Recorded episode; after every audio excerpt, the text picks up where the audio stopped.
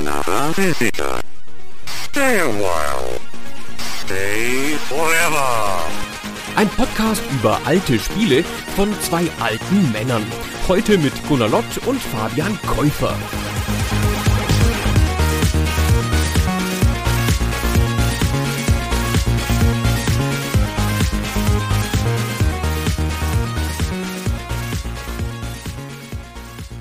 Hallo Gunnar. Hallo Fabian. Und hallo an euch da draußen, die ihr uns zuhört. Gunnar, ich habe eine Kleinigkeit gemacht die letzten Tage. Ich bin nämlich mal in der Zeit zurückgereist und habe mir eine schon ältere Stay Forever Folge angehört zu einem ganz bestimmten Spiel, nämlich Prince of Persia. Das haben Christian und du mit verhältnismäßig großer Begeisterung besprochen im Jahr 2015, also schon viele, viele Jahre her. Und am Ende habt ihr dann auch so den typischen Ausblick auf die weitere Entwicklung dieser Spielereihe gemacht und sehr viele positive Worte verloren über Prince of Persia, The Sense of Time. Und ihr habt da sogar in Aussicht gestellt, ja, irgendwann, und das sagt man dann natürlich immer so leichtfertig, weil man weiß, dieses irgendwann tritt wahrscheinlich nie ein, werden wir das Spiel auch nochmal besprechen, weil das hätte es total verdient, weil es wirklich sehr, sehr gut ist. Und jetzt, kaum acht Jahre später, ist dieser Moment gekommen, weil wir widmen uns heute diesem Spiel. Ist das nicht toll? Ja, endlich ist mal eine Prognose eingetroffen. ja, dass wir wirklich gemacht haben, was wir angesagt haben. Die Gothic-Fans warten immer noch. Das stimmt, aber das werdet ihr irgendwann ausbügeln. Das ist eure Baustelle, weil Gothic natürlich PC-Reihe. Prince of Persia, The Sense of Time, über das wir heute sprechen, ist auch ein Konsolenspiel. Für mich ist das in erster Linie, sehe ich das immer als PlayStation 2 Spiel, weil da ist es zuerst rausgekommen, Ende 2003. Ist auch einfach ein PlayStation 2 Spiel, weil es ja auf der PlayStation 2 entwickelt wurde als Lead-Plattform. Ja, aber die anderen Konsolen haben sich sehr schnell dann angeschlossen. Da reden wir wirklich von Wochen eher als von Monaten. Das sind damals der GameCube, die Xbox und für den PC kam es auch. Es kam auch für den Game Boy Advance raus. Das ist dann nochmal ein eigenes 2D-Spiel. Was wir hier aber haben, ist die Überführung der alten Prince of Persia Idee in die dritte Dimension. Wir ignorieren an dieser Stelle vielleicht einfach, dass es ja schon mal ein ganz schlechtes 3D Prince of Persia gab. Ende des letzten Jahrtausends, das Prince of Persia 3D. Das war nicht so gut. Das war schon mal der Versuch, das zu machen, was Sense of Time dann sehr viel besser gelungen ist. Aber das ist so ein bisschen, würde ich sagen, ist die Wiedergeburt der Prince of Persia-Reihe, nachdem der erste 3D-Teil sie eigentlich schon mal ein bisschen so zu Grabe getragen hatte. Das stimmt, das war von Bruder Bond, wenn ich mich recht entsinne. Das kam 99 raus und das hat auch den falschen Schwerpunkt gesetzt und die Technologie war nicht da für diese Art Spiel. Weil man muss sich ja vergegenwärtigen, wofür steht denn Prince of Persia, wenn man das überhaupt ernst nehmen will, wenn man so ein Spiel nochmal neu macht. Das steht für Animationen, spektakuläre Akrobatik, ein bisschen Kampf und ein relativ reduziertes, tightes Gameplay wenn ich das mal so an den ersten beiden Teilen entlang postulieren darf. Und der dritte hat das nicht so richtig bedacht, dass das der Kern des Spiels ist oder vielleicht auch nicht so richtig verstanden. Und Sense of Time macht jetzt sehr deutlich den Eindruck, dass es sehr genau verstanden hat, was Prince of Persia ausmacht. Ja, es ist im Grunde genommen erstmal nicht viel mehr, wenn man es runterbricht. Also ich habe es auch lange nicht gespielt gehabt. Das ist ja jetzt auch schon 20 Jahre alt und hatte das nicht mehr so ganz präsent. Aber im Grunde ist es genau das Urkonzept quasi überführt in ein 3D-Spiel. Es ist so eine Mischung aus Exploration, aus akrobatischer Bewegung, durch die teilweise sehr verschachtelten oder kompliziert aufgebauten Räume, die einem hier vorgesetzt werden. Zwischendurch ein bisschen Kampf, alles sehr hübsch animiert und eben eingebettet in so ein orientalisches Setting. Und jetzt hätte man erwarten können, das Spiel versucht dann damals schon sehr viel mehr noch zu machen oder sehr viel mehr Figuren und Pomp außenrum reinzupacken. Das war ursprünglich auch mal angedacht, dass gerade die Story sehr viel komplizierter werden sollte und alles komplexer und das kann man ja nicht mehr so simpel machen. Das haben sie dann aber wieder rausgestrichen. Eigentlich dann, als Jordan Magner mit in die Entwicklung eingestiegen ist. Also das ist ja der Erfinder quasi von Prince of Persia, der die Spiele auch begleitet hat, der dann so ein bisschen 1999 die Lust verloren hat, nachdem das Prince of Persia 3D so schlecht war, hat er gesagt, nee, jetzt Spiele, das ist nicht mehr mein Ding, das interessiert mich nicht mehr. Und dann ist er quasi für Sense of Time ja zurückgekommen, nachdem ihm das Entwicklerstudio und der Publisher, also Ubisoft, ist das dann quasi gezeigt hat, hier, wir haben eine neue Vision für Prince of Persia, so kann das auch in 3D funktionieren, mach doch da mal mit. Genau, Ubisoft hat die Rechte gekauft aus dem Nichts für die Prince of Persia Marke und hat dann ein internes Entwicklerteam in Montreal damit beauftragt, da mal einen Prototypen zuzumachen. Das war nur ein kleines Team. Das ist ein typischer Prozess in der Spieleentwicklung, dass man sich erstmal eine kleine Mannschaft zusammensucht. Das waren zu dem Zeitpunkt zwei Game Designer, ein Animator, zwei Programmierer und ein Concept Artist und einen Producer. Das war dieses ursprüngliche Team. Das ist schon für einen Prototypen ein ganz großzügig besetztes Team. Und die haben ein paar Monate lang da im Stellenkämmerlein gewerkelt und haben dann erste Mockups gemacht. Das war noch nicht spielbar. Das waren anfangs nur Videos, die gezeigt haben, wie der Prinz sich bewegen würde und wie er mit der Umgebung interagieren würde. Und dann haben sie den Jordan Magna eingeladen, damit er sich das mal anschaut. Und dann war der ganz zufrieden. wie, schön. Ich kann mir vorstellen, dass das ziemlicher Druck war. Hallo, wir wollen ein Prince of Persia Spiel machen. Lad mal den Prince of Persia Erfinder ein und wenn der uns doof findet, was machen wir denn dann? Und dann war der aber ganz zufrieden und dann hat man ihm bei Ubisoft noch Honig ums Maul geschmiert und ihn nach Paris eingeladen und so und dann hat er gesagt, ich mache jetzt mit. Und dann war der an Bord die Entwicklung startete in 2001 und das Spiel war dann 27 Monate in Entwicklung, fast 1001 Nacht lang, bis es dann 2003 erschienen ist. Der Chef des Entwicklerteams, Janis Malat, der hat in einem Postmortem also in einer Art Rückschau auf die Entwicklung, auch gesagt von vornherein, was er glaubt, was dieser Kern des Gameplays ist, was ich kurz angedeutet habe. Und er sagt, es sind Animationen und Charakterbewegungen, intensive Kampfsequenzen und cleveres Leveldesign. Und darauf haben sie es gebaut. Und das war offenkundig das, was Jordan Mechner überzeugt hat anfangs und der ganze Rest drumherum kam später.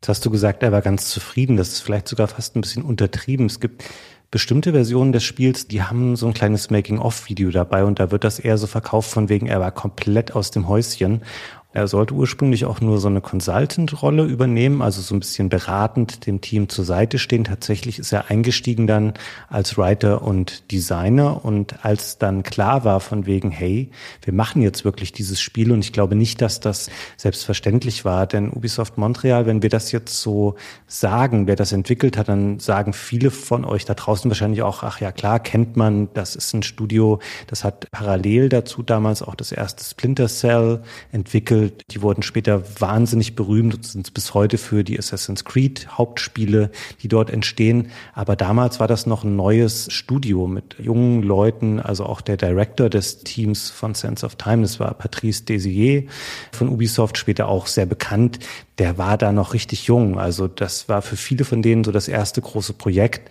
Und ich glaube nicht, dass das gesetzt war, dass dieses Spiel auf jeden Fall dann gemacht werden würde.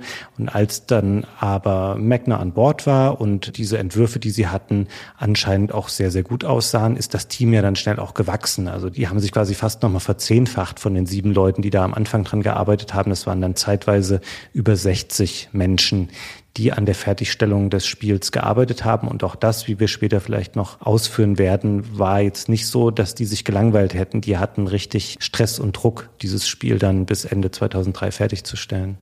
In der typischen Art, wie Spielefirmen sowas dann berichten, waren das 65 Leute plus Tester. die Tester werden immer erst so hinterher reingerechnet, weil die immer nur am Ende des Spiels dazukommen und dann diese Testprozesse machen. Genau, du hast schon ein bisschen gesagt, dass es eine schwierige Entwicklung ist, weil die ganz schön unter Druck geraten sind. Also was oft so ist bei der Neuentwicklung von großen Spielen mit einer neuen Mechanik, die haben sich die ganze Zeit am Anfang verkalkuliert und haben öfter in die falsche Richtung entwickelt. Das ist nicht immer zu vermeiden in solchen Spieleentwicklungsprozessen. Das sind grundsätzlich iterative Prozesse. Man probiert irgendwas, merkt, dass es nicht geht, wirft es weg, ändert es. Die haben mehrfach Kampfsysteme entworfen, die ihnen nicht gefallen haben und haben das ganze Kampfsystem weggeworfen. Ein paar Stellen, zum Beispiel den Art Director, haben sie erst relativ spät entdeckt. Das heißt, sie mussten dann mit bestimmten Prozessen auf den warten weil der bestimmte Entscheidungen zu treffen hat in so einem Projekt, die sie dann nicht treffen konnten ohne ihn. Und dann, als er dann da war, musste er halt total viel machen. Und so haben sie sich ein bisschen in so eine Ecke manövriert und haben dann relativ viel technischen Rückstand produziert, den sie dann hinterher aufholen mussten. Und dann mussten sie deswegen am Ende Kompromisse machen. Also sie sind halt durch die Entwicklung durchgegangen. Es hat schon alles so grundsätzlich funktioniert, aber sie haben bei ein paar Sachen dann halt Abstriche machen müssen. Sie mussten einen ganzen Level rauskürzen zum Beispiel. Sie hatten noch so einen Level, der in einem externen Dorf spielte, außerhalb des Palastes. Der ist halt weg und sie haben bei der KI Abstriche machen müssen für die Begleiter, für die Fahrer, aber auch für die Gegner. Da hatten sie eigentlich noch größere Sachen vor. Das ist weg. Aber jetzt sagen wir es halt mal bei diesem Spiel, weil das das Entwicklerteam ja auch dokumentiert hat hinten raus, aber derartige Prozesse laufen, glaube ich, bei fast allen sehr großen Produktionen. Und das war eine lange Entwicklung mit einem relativ großen Team und sie hatten ein bisschen das Problem, dass sie keine eigene Engine hatten. Sie haben die Engine benutzt, die entworfen wurde für das von uns auch schon besprochene Beyond Good and Evil. Und die war nicht gemacht für ein Team dieser Größe. Nicht ein Projekt dieser Größe, sondern für ein Team dieser Größe. Das heißt, das hatte so einen Kernbaustein, in dem alles drin war und darauf konnten nicht alle Leute zugreifen. Und dann mussten sie sich ein eigenes System überlegen, wie die Leute in, auf diese Engine zugreifen konnten, auf das Kernprojekt, um da Sachen dran zu ändern. Also da haben sie einfach technische Schwierigkeiten gehabt, die vielleicht irgendwie unnötig gewesen wären mit besserer Planung. Aber mei, solche Sachen passieren halt. Ja, es ist vielleicht auch noch ein bisschen der Zeit geschuldet. Also diese Konsolengeneration ist noch relativ neu, als sie anfangen mit der Entwicklung. Es ist ein neues Team. Sie haben diese geborgte Engine und ich würde nicht nur sagen, dass die Engine nicht für die Größe des Teams geeignet war, sie war auch nicht naheliegend für die Art von Spiel konzipiert worden, was sie hier machen wollten, weil bei Beyond Good and Evil wir erinnern uns daran, das ist ein Spiel, klar, es ist auch ein Action-Adventure, aber du schleichst eher rum, du machst Fotos. Der Adventure-Aspekt ist sehr stark ausgeprägt und die Jade, die da die Hauptrolle spielt, zeichnet sich jetzt nicht dadurch aus, dass sie die ganze Zeit rumrennt und Wände hochläuft und von Stangen zu Stangen springt. Also du würdest das tatsächlich gar nicht darauf schließen, wenn du die beiden Spiele miteinander vergleichst, dass hier das gleiche technische Grundgerüst verwendet wurde. Die sind wirklich ganz anders, was ihre spielerischen Schwerpunkte angeht geht. Ja, also die Engine definiert ja nicht den spielerischen Schwerpunkt, aber was so typische Engine-Geschichten sind, sind die Größe von Räumen. Und das ist das Auffällige. Beyond Good and Evil hat zum Beispiel keine großen Innenräume, die dargestellt werden müssten oder so.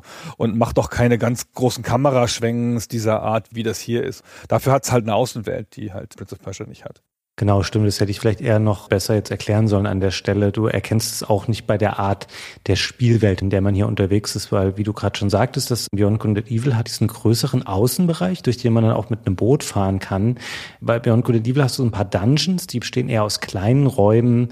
Und Prince of Persia hat innerhalb des Palastes, in dem es hauptsächlich spielt, sehr viele sehr große, vertikal angelegte Räumlichkeiten. Und die Kamera fliegt dann immer dadurch einleitend, weil sie dir aufzeigen will, hier ist dein ein Zielpunkt und das sind bestimmte Streckenpunkte auf dem Weg dahin. Und das alles muss ja auch technisch sofort funktionieren. Und ich glaube, auch dafür war diese Engine vielleicht nicht ursprünglich mal gedacht, dass dann einfach Sachen sofort alle richtig abgebildet werden, dass da nichts nachgeladen werden muss.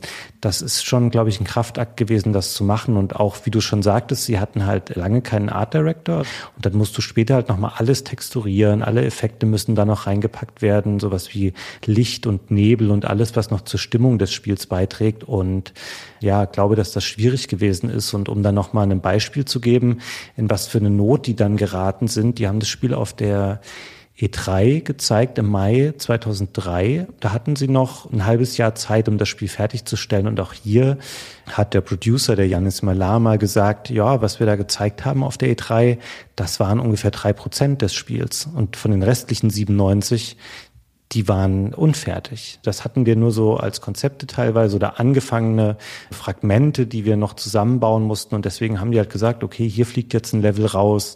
Die KI bleibt jetzt so, wie sie ist. Da können wir auch noch drüber sprechen, wie sich das auf das Spiel auswirkt. Ich sage immer so, Level, die gestrichen wurden, das merkst du ja eigentlich nicht als Spieler unbedingt, weil ich finde auch, wenn es hier noch einen ganz extern spielenden Level gegeben hätte, wäre das vielleicht auch eher unangenehm oder es wäre nicht unbedingt positiv aufgefallen, weil es eben sehr rausgestochen hätte. Aber so Sachen wie eine schlechte KI, wenn du da sagst, ja gut, besser wird es jetzt nicht mehr, weil wir müssen den Release-Termin halten. Das merkt man dem Spiel natürlich schon an. Also hier ist nicht alles perfekt gelungen dann, aber sie haben es eben geschafft, diesen anvisierten Release-Termin zu halten, den ich bin mir sicher, sie so gelegt haben, weil sie bewusst ihr eigenes parallel erschienenes Beyond Good and Evil torpedieren wollten. Weil da frage ich mich auch bis heute, warum machst du sowas? Warum entwickelst du zwei große Action-Adventures als gleiche Firma und veröffentlichst die dann noch quasi zeitgleich für die gleichen Systeme? Das ist schon etwas kurios kuriose Entscheidung gewesen. Aber du hast diese E3 angesprochen, also die 2003er E3, da war ich, da war ich nämlich. Du bestimmt auch, oder nicht? Das war gerade so mein Jahr, wo ich angefangen habe, auch in einem Verlag zu arbeiten. Aber ah. du weißt ja, wie das ist. Die Neuen, die dürfen erstmal die mittelguten Rennspiele und irgendwelche Sportspiele und Dritthersteller-Controller testen, aber die fahren nicht auf die E3 das ist ja lächerlich, das ist ja total gut. Ich musste die Budget-Rubrik bei GameStar machen und die Tipps. Ich will nichts hören. Jedenfalls war ich auf dieser E3 tatsächlich und ich habe da jetzt gar keine E3-Anekdote, aber das war halt das Spiel dieser Messe. Das ist eingeschlagen wie eine Bombe und das war auch die große Bestätigung für Ubisoft dann, dieses Spiel jetzt wirklich on time mit allen Personal, das man dann auch draufwerfen konnte, fertig zu machen, weil es hat einfach jeden Preis dieser Messe abgeräumt. In so einer komischen Spieleindustrie-Sache. Wir bewerten ja dann mit Messepreisen Spiele, die noch nicht fertig sind. Das ist so ein typisches Ding. Von den ganzen Preisen, die dieses Spiel gewinnt, der größere Teil ist halt vor dem Release gewesen, wo noch niemand das spielen konnte. Aber da hat es die besten Grafiken für ein Spiel auf der PlayStation 2 bekommen, das beste Plattformspiel, das beste Spiel der Messe für die PlayStation 2 laut GameSpy und so weiter und so fort da deutete sich dann an, dass das wirklich ein Hit werden würde. Und das ist es ja dann auch geworden. Ja, hat dann eben noch bedingt, dass sie massiv Überstunden geschoben haben. Also wir haben das jetzt schon so ein bisschen anklingen lassen. Der Janis Malar hat es auch mal konkreter beschrieben, auch in diesem Postmortem, was du schon genannt hast. Er sagte so ab Frühjahr 2003 hätte man im Schnitt ungefähr 16 Stunden pro Tag gearbeitet und teilweise auch dann mal 20 bis 48 Stunden am Stück. Das ist heute natürlich alles echt nicht mehr so vorstellbar. Du würdest einen riesigen Shitstorm produzieren, wenn du über ein halbes Jahr solche Arbeitsbedingungen da aufrechterhaltst. Aber damals, ja, hat man das eben so gemacht und es hat eben auch funktioniert, um das Spiel dann so zu veröffentlichen. Und wir sind ja hier auch noch in einer Ära, wo die dann auch wieder das Problem gehabt hätten, sie hätten nichts mehr patchen können.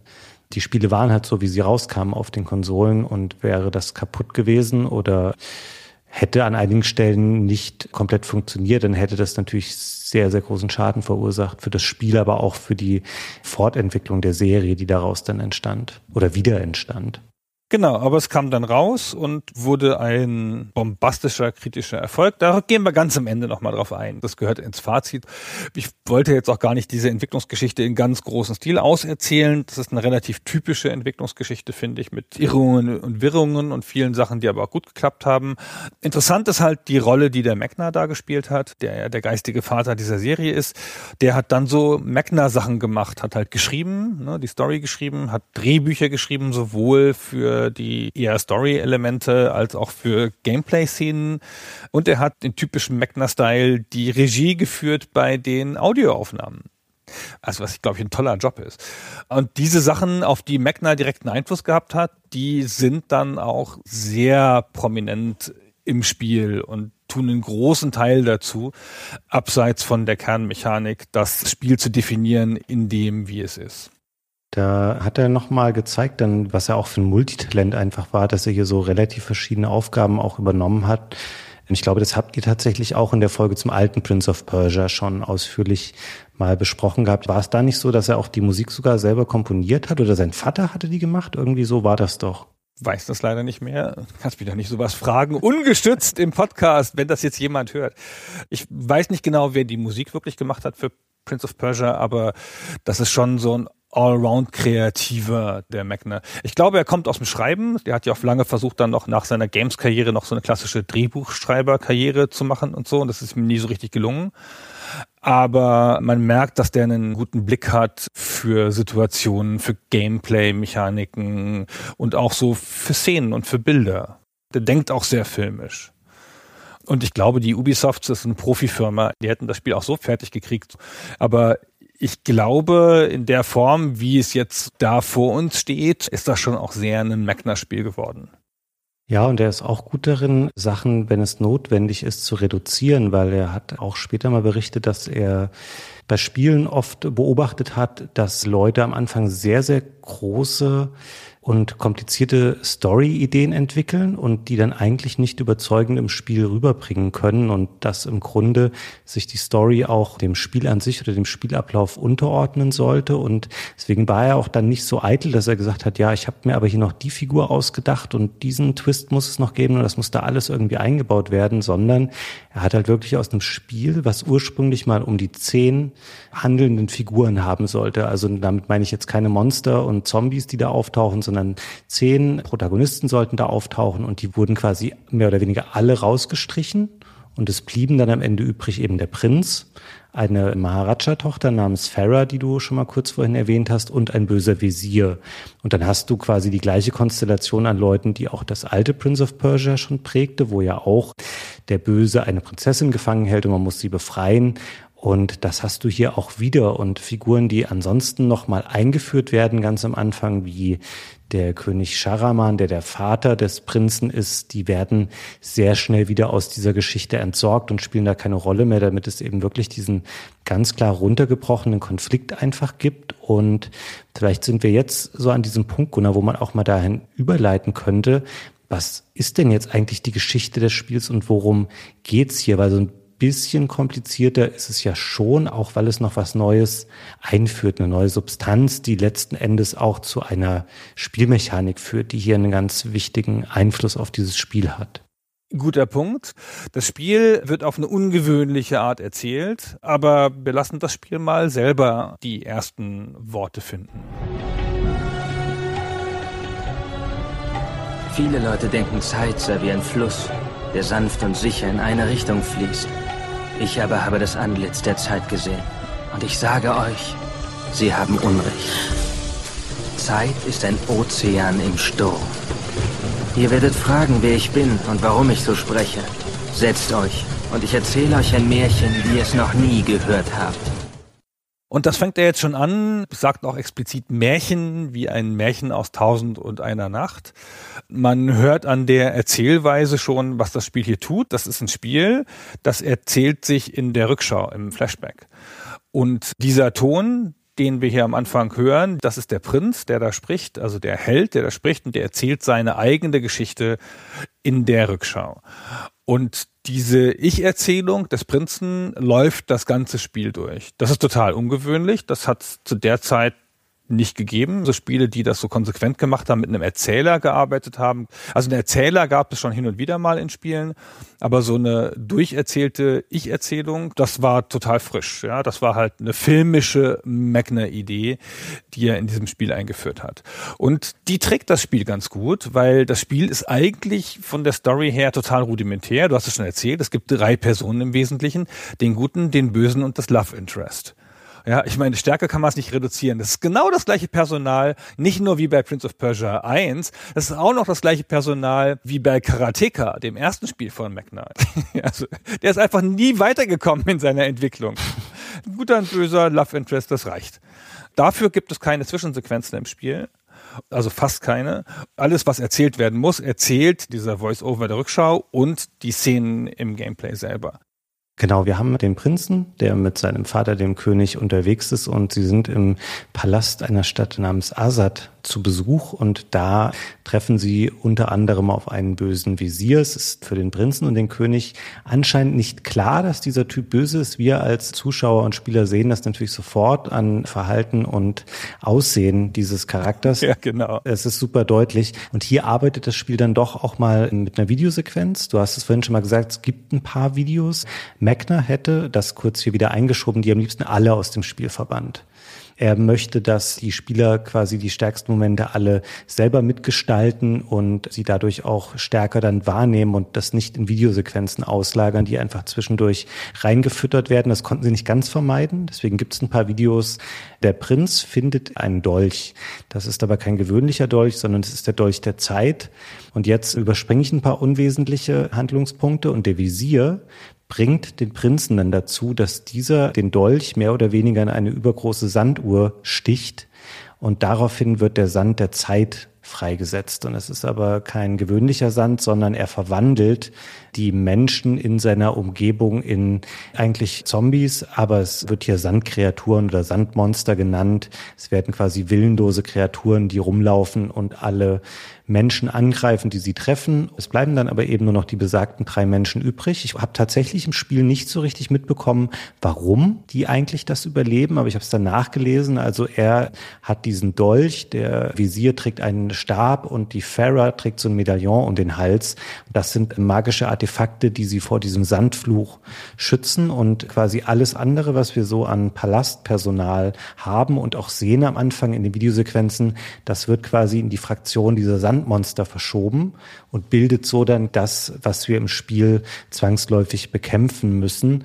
Und dann geht es eigentlich darum, dass man, man weiß am Anfang nicht genau wie, aber man will dann irgendwie dieses Chaos, was man da angerichtet hat, dann auflösen, denn es führt auch dazu, im Palast bricht überall alles zusammen und das Ganze wird eher zu so einer Art orientalischer Ruine, durch die man dann eben da durchlaufen und durchklettern muss. Und um zu verhindern, dass sich das Böse dann weiter ausbreitet und irgendwie eine Art von Lösung zu finden, macht sich der Prinz dann da auf den Weg. Und es gibt da auch keine großen Sprünge nach dieser Spieleröffnung mehr, weil das Spiel sich dann bemüht, das alles so mehr oder weniger in Echtzeit zu erzählen. Also man bleibt immer am Prinzen dran und es wechseln dann keine Schauplätze oder sowas. Es gibt zwischendurch so Visionen und solche Sachen, aber man wacht dann eigentlich immer wieder an der gleichen Stelle auch auf, wo man vorher auch war und dann dauert es ungefähr, würde ich jetzt mal grob sagen, so zehn bis zwölf Stunden, um das Spiel durchzuspielen. Also man hat zum Glück nicht mehr nur 60 Minuten Zeit wie Anno dazu mal bei Teil 1, sondern man hat ungefähr das Zehnfache an Zeit,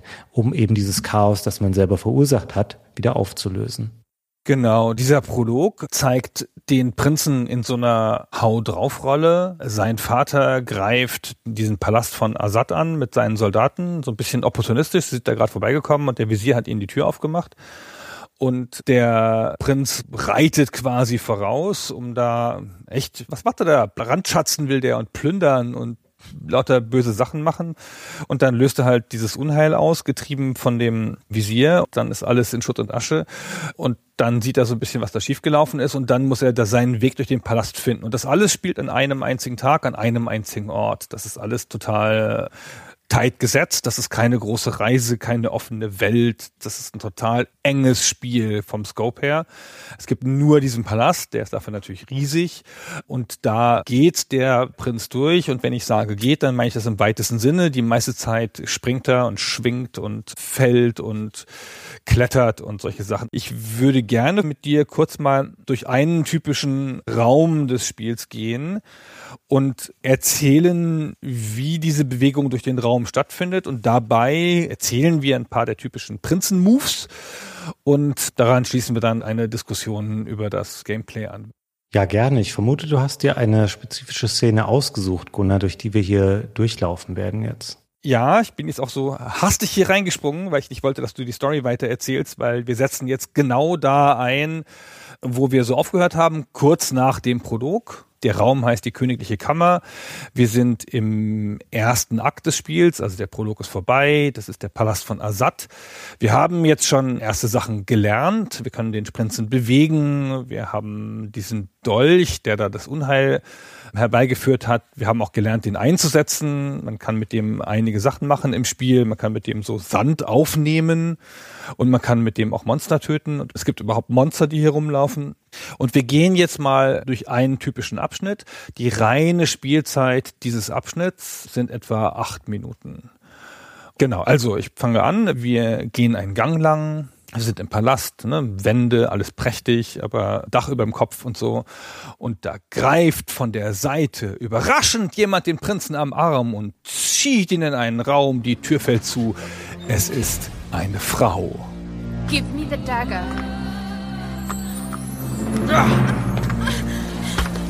Who are you? I am Farah, the daughter of the Maharaja from whom you stole it.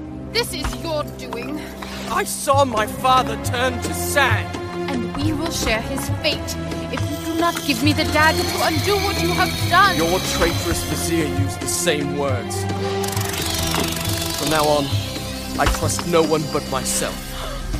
Das ist Farah, die Tochter des Maharajas, die wir schon erwähnt haben. Und dies ist ihre erste Begegnung. Sie erklärt dem Helden, dass er der ganzen Misere schuld ist, weil er diesen Dolch in die Sanduhr gehauen hat und jetzt ist der ganze Palast hin. Aber der Prinz glaubt ihr nicht so richtig und traut ihr auch nicht und sie will aber, dass er jetzt alles repariert. Aber die beiden finden hier an dieser Stelle noch nicht zusammen. Also für den Spieler ist sie an der Stelle nicht ganz neu. Man hat sie schon mal gesehen vorher in der Zwischensequenz und sie will noch dazwischen springen, als der Prinz am Anfang diesen Dolch in die Sanduhr rammt und die Katastrophe auslöst. Das gelingt ihr aber nicht und hier treffen sie nun wirklich aufeinander und es ist jetzt wirklich kein freundschaftliches Aufeinandertreffen und beide wirken sehr gestresst und da ist sehr wenig zwischenmenschliches Vertrauen zu finden und es kann hier in diesem Moment auch nicht zu einer Klärung kommen oder zu einer freundlichen Aussprache, weil die Kamera sich dann plötzlich hier in Bewegung setzt und eine kleine Kamerafahrt, die kündigt einen Angriff an. Die Kamera fliegt hier sehr nah über den Boden und man hört so Insektenfüße scharen und das sind Skarabäen, die attackieren Farah und den Prinzen an dieser Stelle. Der Prinz sagt dann hier zu ihr, oh, pass mal auf und bring dich mal in Sicherheit und sie kriecht durch so ein kleines Loch in der Wand davon.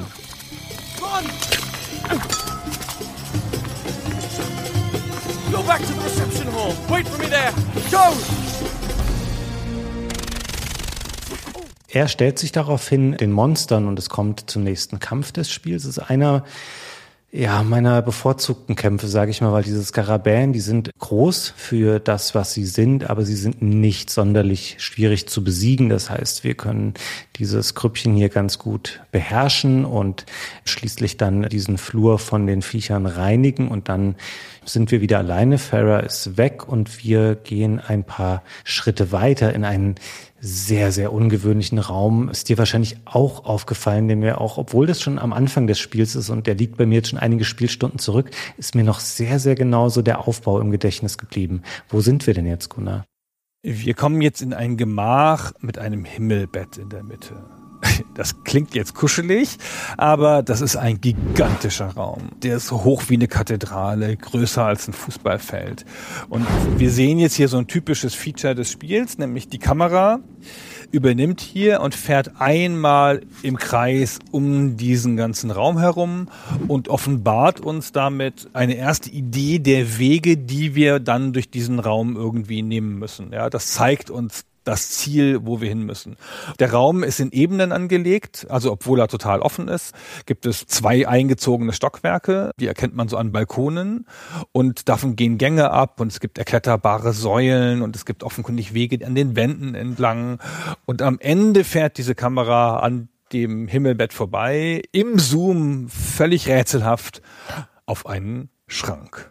Ja, endlich ein bisschen irritierend, dass dieser Kameraflug auf so einem Bücherregal offenkundig endet. Und wir stehen dann da oben und denken so, hm, ist ungewöhnlich und das Spiel verdeutlichte hier schon mal, dass es nicht nur schwierig ist, irgendwo Sachen hochzuklettern oder nach oben zu kommen. Nein, das wäre für Sense of Time zu einfach. Es ist auch ein echtes Problem, teilweise wie an dieser Stelle, Wege nach unten zu finden, weil der Prinz kann nicht einfach aus beliebiger Höhe irgendwo runterspringen und dann landet er unten mit so einer Dreipunktlandung und es hat ihm nichts ausgemacht. Nein, er muss sehr penibel darauf achten, wie er unbeschadet solche Höhenunterschiede überwinden kann und dann fängt man an, hier einen Weg nach unten zu suchen. Es gibt natürlich nichts Direktes. Es gibt nicht die eine Feuerstange, die wir uns hier runterrutschen lassen können. Und das heißt, wir müssen die Möglichkeiten, die du eben beschrieben hast, nutzen, die uns hier gegeben sind. Das heißt, wir müssen an Wänden entlang laufen. Wir müssen Plattformen und Balkone nutzen und uns nach und nach nach unten vorarbeiten. Und wir beginnen damit, dass wir von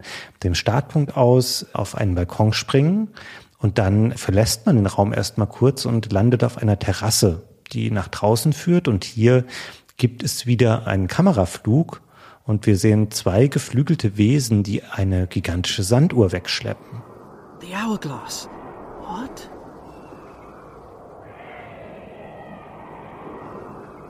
I did not understand the meaning of what I had just seen, but I knew, with a certainty I could not explain, that those winged creatures had a master. The man who had tricked me into opening the hourglass now had his prize. And for some unknown purpose coveted the dagger as well, would stop at nothing to possess it. Well, I would give him what he sought. I would plunge it into his foul and treacherous heart. Ja, hier hat das Spiel ganz elegant mal eben wieder so ein Story-Happen eingefügt und uns auch klar gemacht, ah, okay, mein Ziel auf diesem Weg, der jetzt vor mir liegt, soll wohl sein, dass ich wieder zu dieser Sanduhr gelange und das kann mir wahrscheinlich irgendwie helfen, den Schaden, den ich angerichtet habe, wieder gut zu machen. Da man hier draußen sonst nichts machen kann, außer diese Info aufzunehmen, geht man wieder in den Raum zurück, von der anderen Seite aber.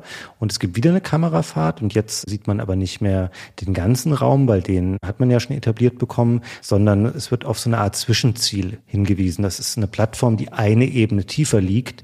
Und ja, jetzt geht es so richtig los mit den typischen Prince of Persia Aktionen. Wir haben jetzt hier das typische Spielprinzip dieses Spiels einmal im Schnelldurchlauf. Eigentlich sind diese Räume große Puzzle, große Rätsel, die man sich so anguckt und denkt, ah, mh, okay, wenn ich die Bausteine kenne oder die Teile kenne und meine Bewegungen kenne, dann kann ich da das machen, da das machen, da das machen. Wahrscheinlich muss ich so und so und so hin. Und das siehst du einmal am Anfang im Überblick und kannst dir schon so ein Gefühl dafür machen. Und dann zerlegt das Spiel das in kleinere Abschnitte und dann gehst du sozusagen immer nur noch von Abschnitt zu Abschnitt. Und wir sind jetzt hier bei dem ersten Abschnitt und wir machen jetzt endlich mal so richtig typische Prince of Persia Sachen. Wir sehen eine Säule und klettern die hoch und können von da aus eine Reihe anderer Säulen sehen, die sind aber abgebrochen. Die ragen wie Stalaktiten aus der Decke nach unten und dann können wir von der einen Säule an die andere Säule springen, indem wir uns so abstoßen, dann springt er so quasi über seine eigene Seite hinweg, total bizarre. Und dann springen wir von Säule zu Säule zu Säule und dann kommen wir zu einer, die reicht bis auf den Boden und da wollen wir ja hin nach unten. Dann springen wir dahin, aber die ist zu weit weg. Außer Sprungweite, wir segeln durch die Luft, knallen auf den Boden, können wir gleich wieder ein anderes Spielfeature einsetzen. Wir haben nämlich den Dolch bei uns, den Dolch der Zeit, und der kann die Zeit zehn Sekunden zurückdrehen. Und das ist das Major Feature dieses Spiels. Ja, also er drückt einen kleinen Knopf in diesem Dolch und dann dreht sich die Zeit zurück und wir kommen gerade wieder da an, bevor wir die falsche Entscheidung treffen, da einfach abzuspringen.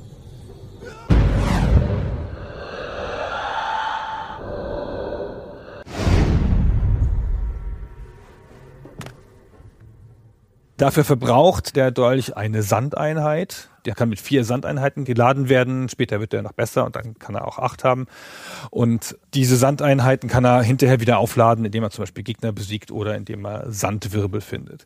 So, jetzt sind wir wieder an der Säule und der logische Weg, der hat ja nicht geklappt. Dann gucken wir uns ein bisschen um und man kann von der Säule aber auch an eine andere Stelle springen, auf eine kleine Plattform, ganz an der Wand, so wie so ein abgebrochener Balkon. Da sehen wir dann einen anderen Balkon in der Nähe. Von da aus können wir dann ein Stück an der Wand lang laufen. Das ist so ein typischer Prince of Persia Move.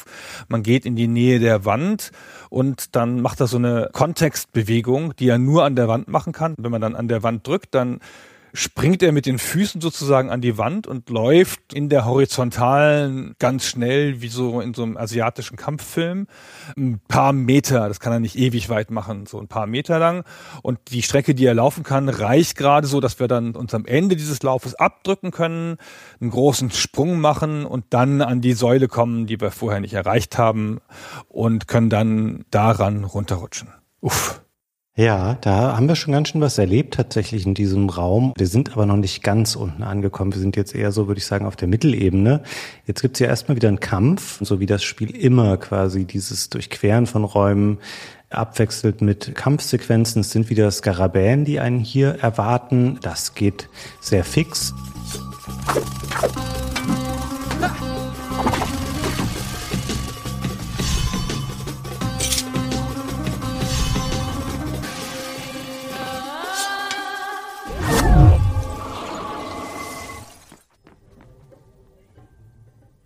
Dann entdeckt man wieder eine Wand, an der man entlanglaufen kann und von der Wand aus springt man wieder an eine der abgebrochenen Säulen und es gibt wieder so ein Staccato von mehreren Sprüngen von Säule zu Säule und schließlich kommen wir auf einer weiteren Plattform an und denken erstmal, ja toll, jetzt sind wir hier in eine Sackgasse gelaufen, weil man sieht nicht unmittelbar, wie es jetzt hier weitergehen könnte, geschweige denn nach unten weitergehen könnte. Und dann entdecken wir in der Ecke so einen Geröllhaufen, würde ich jetzt mal sagen, verursacht durch das, was ich vorhin schon mal beschrieben habe, dass dieser Palast so ein bisschen auseinanderfällt durch dieses unselige Ereignis, was hier eingetreten ist, haben sich da Felsen aufgetürmt und wir können daran nach oben klettern. Das erscheint erstmal nicht so erstrebenswert, weil wir wollen ja eigentlich nach unten. Aber wenn das Spiel natürlich hier aufzeigt, okay, guck mal, hier ist was, da kannst du dran rumklettern, dann klettern wir hier eben erstmal nach oben und wir gelangen wieder in einen neuen Bereich.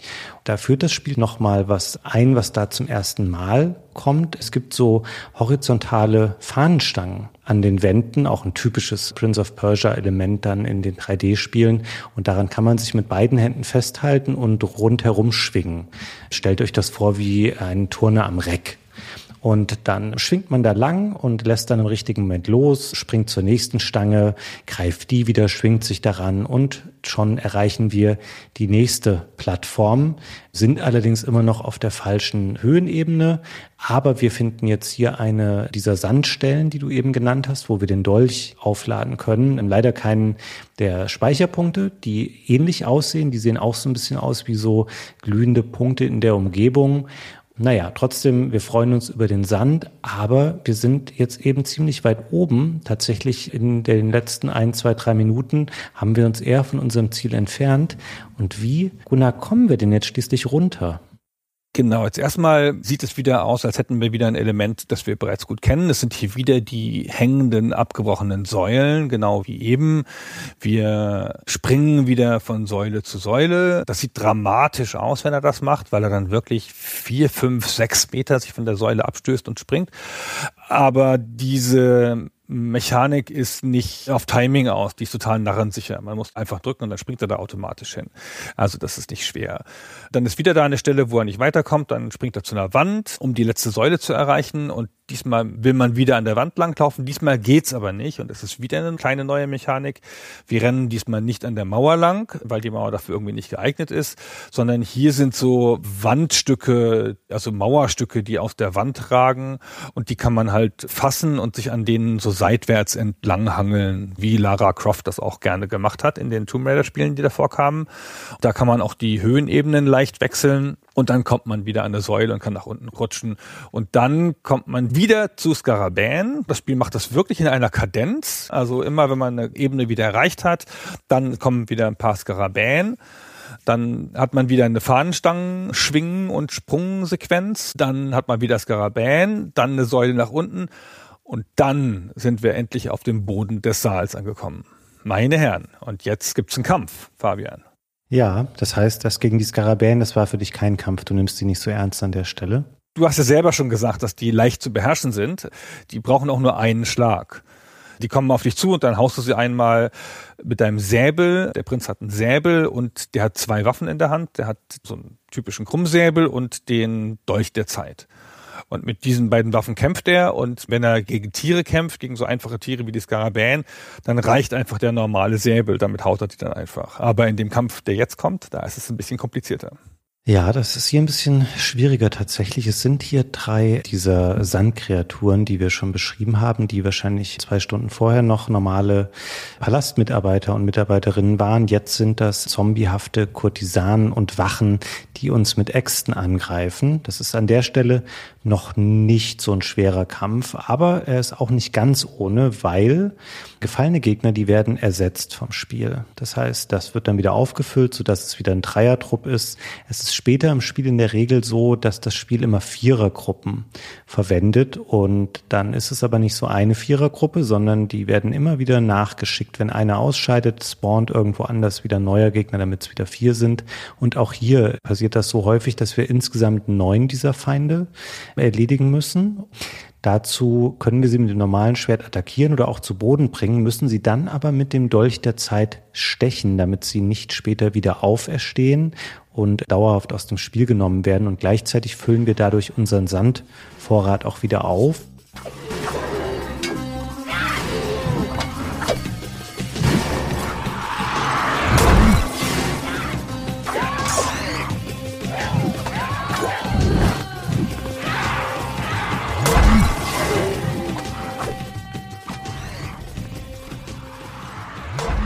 Die Metapher des Spiels hier ist, diese Kreaturen sind durch den Sand verändert und tragen jetzt Sand in sich, diesen magischen Sand der Zeit und die leuchten auch, wie dieser Sand leuchtet. Und wenn du sie erstichst, dann entzieht ihnen dein Dolch diesen Sand wieder und dann werden sie einfach wieder tot sozusagen.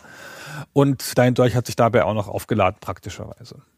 Genau, also du tust ihnen eher zweifelhaften Gefallen, weil du sorgst dafür, dass sie eben wieder tot sind, was sie ansonsten auch wären, wenn der Sand sie nicht künstlich am Leben erhalten würde.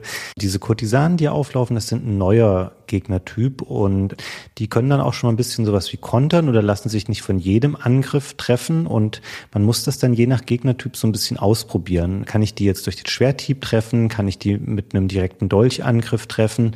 Oder kann ich, was auch häufig klappt, über die Gegner drüber springen? Und das ist dann so eine spezielle Animation, wo man sich von dem Gegner abstößt, springt in seinen Rücken und dann kann man ihn von hinten attackieren. Das funktioniert mit vielen dieser menschenartigen Gegner, aber nicht mit allen. Gerade später werden die Gegner so ein bisschen schwerere, größere, muskulösere Gegner. Die blocken das quasi ab und schleudern einen dann zurück, wenn man das versucht. Aber hier funktioniert das noch. Oder man kann auch in dem speziellen Fall auch auf die Beine gehen und dann fallen die Gegner um und werden so leichter angreifbar. So oder so, man kann das hier noch ganz gut beherrschen. Es steckt aber nicht viel Tiefgang drin. Also das, was wir eben aufgezählt haben, was der Prinz an akrobatischen Manövern beherrscht. Also klettern in alle Richtungen, sich irgendwo langschwingen, an der Wand laufen, hochziehen, drüber springen. Da ist er wirklich wahnsinnig vielseitig im Kampf hast du quasi eine Angriffstaste. Es ist nicht so, dass du dann später lernst, drei Tasten miteinander zu verketten und dann noch in sieben Richtungen zu drücken und dann wird das eine endlos lange Combo. Nein, du hast einen Angriffsknopf und einen Knopf für den Dolch und das macht diese Kämpfe relativ gleichförmig und ich will das hier auch schon mal vorwegnehmen das, was wir jetzt beschrieben haben, würde mir alles super gut gefallen. Diese vielleicht acht Minuten Spielzeit, die wir jetzt hintereinander weg hier genannt haben, finde ich alles toll dran. Das, was jetzt an Kampf da noch nachgelagert wird, das ist eher das, was ich dann ein bisschen als anstrengend empfunden habe, weil es bei weitem nicht so ausgefeilt ist und nicht so tiefgründig ist wie der Explorationspart des Spiels, also das Kämpfen ist ein Lowlight. Und hier können wir noch mal kurz diese Geschichte zu Ende erzählen, um die die Entwickler selber schon wussten, dass sie gesagt haben, ja, KI ist nicht so toll im Spiel. Die haben sie mal ursprünglich programmiert. Auf einer leeren Fläche haben sie das genannt. Also einfach eine platte Ebene. Das heißt, die gucken im Spiel nicht von wegen, ja, was ist denn für mich jetzt hier ein guter Ort? Also die würden nie auf die Idee kommen zu sagen, sie verstecken sich irgendwo oder sie greifen dich an, indem sie irgendwo hinterher vorspringen. Nein, die drängen einfach immer auf dich ein und in der Regel sortieren die Feinde sich so ein bisschen im Pulk um dich herum und dann schlägt jeder mal zu, so ähnlich ähnlich wie man das bei späteren Spielen auch zum Beispiel aus der Batman-Reihe oder so kennt. Aber das sind dann Spiele, die haben ein großes Aktionsrepertoire. Man kann das vielfältig gestalten. Und hier ist es halt echt sehr, sehr einfach gehalten. Es gibt da noch eine Blocktaste damit man auch mal einen Gegner aus der Balance werfen kann, wenn man dessen Angriff ablockt. Aber viel ist da leider nicht zu holen an der Stelle und so schließen wir diesen Kampf hier noch ab. Wir wissen in dem Moment noch nicht, dass es jetzt noch acht Stunden so weitergeht mit den Kämpfen. Deswegen sind wir hier noch motiviert. Und dann haben wir natürlich auch ein bisschen Energie verloren. Und hier steht jetzt noch ein Brunnen herum. Und das ist wiederum so tump und doof, wie ich die Kämpfe finde. Das Spiel hat eine super coole Mechanik, um seine Energie aufzufüllen. Weil es gibt weder Herzen oder irgendwas, die einfach rumliegen. Es gibt gar nicht solche spielhaften Items, die in der Welt verteilt sind. Es gibt aber auch keine Selbstheilung, sondern man kann Wasser trinken, das man im Palast findet an nachvollziehbaren Orten, also in kleinen Becken, aber auch in größeren Schwimmbecken. Es hat sogar an einem Wasserfall funktioniert, in so einem kleinen Außenbereich, wo ich mal war. Auch da kann man sich hinstellen und Wasser trinken und das lädt die Energie auf und das finde ich super elegant eingebunden. Das Spiel trennt es auch nicht genau zwischen, das ist Kampfphase, jetzt ist geschafft und du kannst dich heilen. Du kannst auch im Kampf sagen, ich stecke das Schwert weg, versuche wegzulaufen und versuche aus diesem Becken zu trinken, weil ich kurz vor Exitus stehe Das ist so ein Risk-Reward-Ding. Wenn du es schaffst, super cool, dann ziehst du schnell wieder das Schwert und kämpfst weiter. Du kannst natürlich aber auch einen Schlag in den Rücken kassieren, während du irgendwo stehst und diese Animation abgespielt wird, dass der Prinz versucht, sich da so ein bisschen mit der Hand Wasser in den Mund zu schaufeln. Das gefällt mir tatsächlich sehr, sehr gut, wie sie das gelöst haben. Kenne ich auch nicht aus vielen anderen Spielen. Und dann können wir hier, wenn wir uns geheilt haben, diese Wasservorräte, die verbrauchen sich nicht. Also man kann da so oft trinken, wie man will. Das heißt, man kann sich da auch komplett immer heilen an solchen Stellen. Dann finden wir hier noch einen Speicherpunkt, können uns heilen und ja, dann kommen wir schließlich auch bei diesem Schrank an, den wir ganz einleitend gesehen haben. Und dann müssen wir nur noch verstehen, dass wir den zur Seite schieben können. Und dahinter liegt dann endlich der nächste Spielbereich. Und diese Stelle, die wir jetzt beschrieben haben, die hast du hervorragend ausgesucht, Gunnar, weil das ist das Spiel, im Wesentlichen in zehn Minuten komprimiert. Und ich habe es jetzt schon gesagt, was mir daran gut gefällt, was mir weniger gut gefällt. Weiß nicht, wie du so zum Beispiel zu den Kämpfen stehst, Gunnar. Die sind schon tatsächlich nicht das Highlight des Spiels. Ja, du hast schon recht. Ich finde die Kämpfe nicht grundsätzlich schlimm. Die sind halt ein Tick zu einfach und die haben halt nicht diese Eleganz, die der ganze Rest hat. Das Spiel ist ein total kontextsensitives Spiel. Also alle diese Moves, die der Prinz macht, hängen von den Räumlichkeiten ab. Der geht an die Wand und dann kann er den Wandmove machen. Der kommt an Geländer und dann springt er drüber und hangelt sich dran lang. Der kann auch Wände hochlaufen und dann so einen Überschlag machen. Der kann an diese Säulen springen, sich daran drehen und dann an die nächste Säule springen. Der kann an diese waagerechten Fahnenmaste springen. Alles das hat zu tun mit, er bewegt sich im Raum an eine bestimmte Stelle und dann kann er eine Bewegung auslösen. Und weil alles auf diese Sachen konzentriert ist, ist das auch total nachvollziehbar und auch ein grundsätzlich elegantes System weil du bewegst dich nicht einfach so, sondern du bewegst dich unter Nutzung dieses Raumes und du musst diesen Raum dafür entschlüsseln. Und die Kämpfe brechen mit dieser Regel ein bisschen. Da bewegst du dich halt relativ frei im Raum herum. Die Gegner bewegen sich total frei. Du hast schon gesagt, die haben so ein kleines KI-Problem und ignorieren den ganzen Raum. Für die ist der Raum nicht kontextsensitiv, weil die auch gar nicht checken, dass da Säulen stehen oder sonst irgendwas. Das nutzen sie alles gar nicht. Und der Prinz nutzt das dann dementsprechend auch nicht. Natürlich kann er im Kampf auch mal an eine Wand laufen oder so und dann da hochspringen, aber das bringt nicht so viel. Das Einzige, was er sozusagen kontextsensitiv nutzen kann, sind die Gegner, über die er dann halt springt mit diesem Salto. Und das ist auch schon der einzige richtige Kampfmove, den er hat, außer dem einfachen Zuschlagen und so. Und das ist nicht so schlimm. Ich habe es ja beim Weg runter ein bisschen beschrieben. Ich habe mich dann auch durchaus mal gefreut, wenn dann ein paar Skarabäen kamen. Und ich finde es auch hier okay, dass als Abwechslung aus diesem Hochkonzentrations-Gameplay, wo man so präzise an Wänden langlaufen muss und die Sprünge timen muss teilweise, dass dann jetzt hier mal was kommt, wo man eher so ein bisschen grober zu Werke gehen kann. So. Es ist aber einfach um das Doppelte zu lang wenn so ein Kampf so vier Gegner hätte oder drei und dann räume ich die halt ab, dann habe ich es halt mal gemacht. Aber dann muss ich ja dasselbe noch dreimal oder noch zweimal machen, bis es im Ende 20, 15, hier in diesem Raum sind es neun, neun Gegner sind. Und das ist ja einfach nur eine Wiederholung dessen, was ich schon gemacht habe. Es sind einfach nur mehr Gegner. Und das passt weder zum Rest des Spiels, noch ist es in sich besonders elegantes Game Design. Also ich glaube, wenn man die Gegner einfach um die Hälfte reduziert, ist das Problem schon grundsätzlich gelöst. Aber ich möchte noch kurz auf den Brunnen eingehen. Das möchte ich nämlich auch nochmal ausdrücklich loben, so wie du das schon getan hast. Ich finde das immer super, wenn Spiele in der Spielwelt eine Metapher finden, um eine spielmechanische Funktion auszulösen, wie hier halt der Brunnen, der den Gesundheitsbalken auflädt. Bei Half-Life zum Beispiel, ja, da finden wir Health Packs, die halt irgendwie logisch sind. Es gibt halt einen Medizinraum und dann ist da halt Medizin drin und du musst nicht über eine Kirsche laufen oder sonst irgendwas, um irgendwas auszulösen. Das ist total nett. Und auch diese Sachen, die den Dolch laden, diese Sandstellen, die liegen halt wild im Raum, aber es ist halt immerhin dieser Sand hier, der halt das ganze Ding durchzieht. Das ist schon auch okay. Und dann haben wir diesen Raum geschafft. So. Ich wollte noch gerne, weil du das gerade mit dem Sand auch nochmal beschrieben hast, mit dem Aufladen, nochmal darauf eingehen. Es gibt auch noch ein Pendant dazu, wie man seine Energie dauerhaft den Vorrat vergrößern kann. Auch dafür haben sie meiner Meinung nach eine ganz schöne Lösung gefunden, weil es auch was Optionales ist. Also man muss das nicht machen oder man wird da auch ein paar dieser Stellen verpassen. Es gibt dann so Geheimräume. Man erkennt das immer daran, dass man die gefunden hat, wenn man, man hört dann so ein kurzes Jingle und diese Räume sind mit so leichten Vorhängen behangen und durch die läuft man durch und dann kommt man in so eine Art Raum, dessen Ort man nicht genau benennen kann. Das wirkt so sehr mystisch und da sind so Holzhängebrücken, die da zu so einem zentral angebrachten, sehr großen Brunnen führen. Und wenn man daraus trinkt, dann leuchten die Augen des Prinzen kurz blau auf und dann landet man wieder an der Stelle, von der aus man den Raum betreten hat, also wieder die gleiche Stelle im Hauptspiel und sieht, ah, okay, mein Energievorrat ist insgesamt jetzt angestiegen.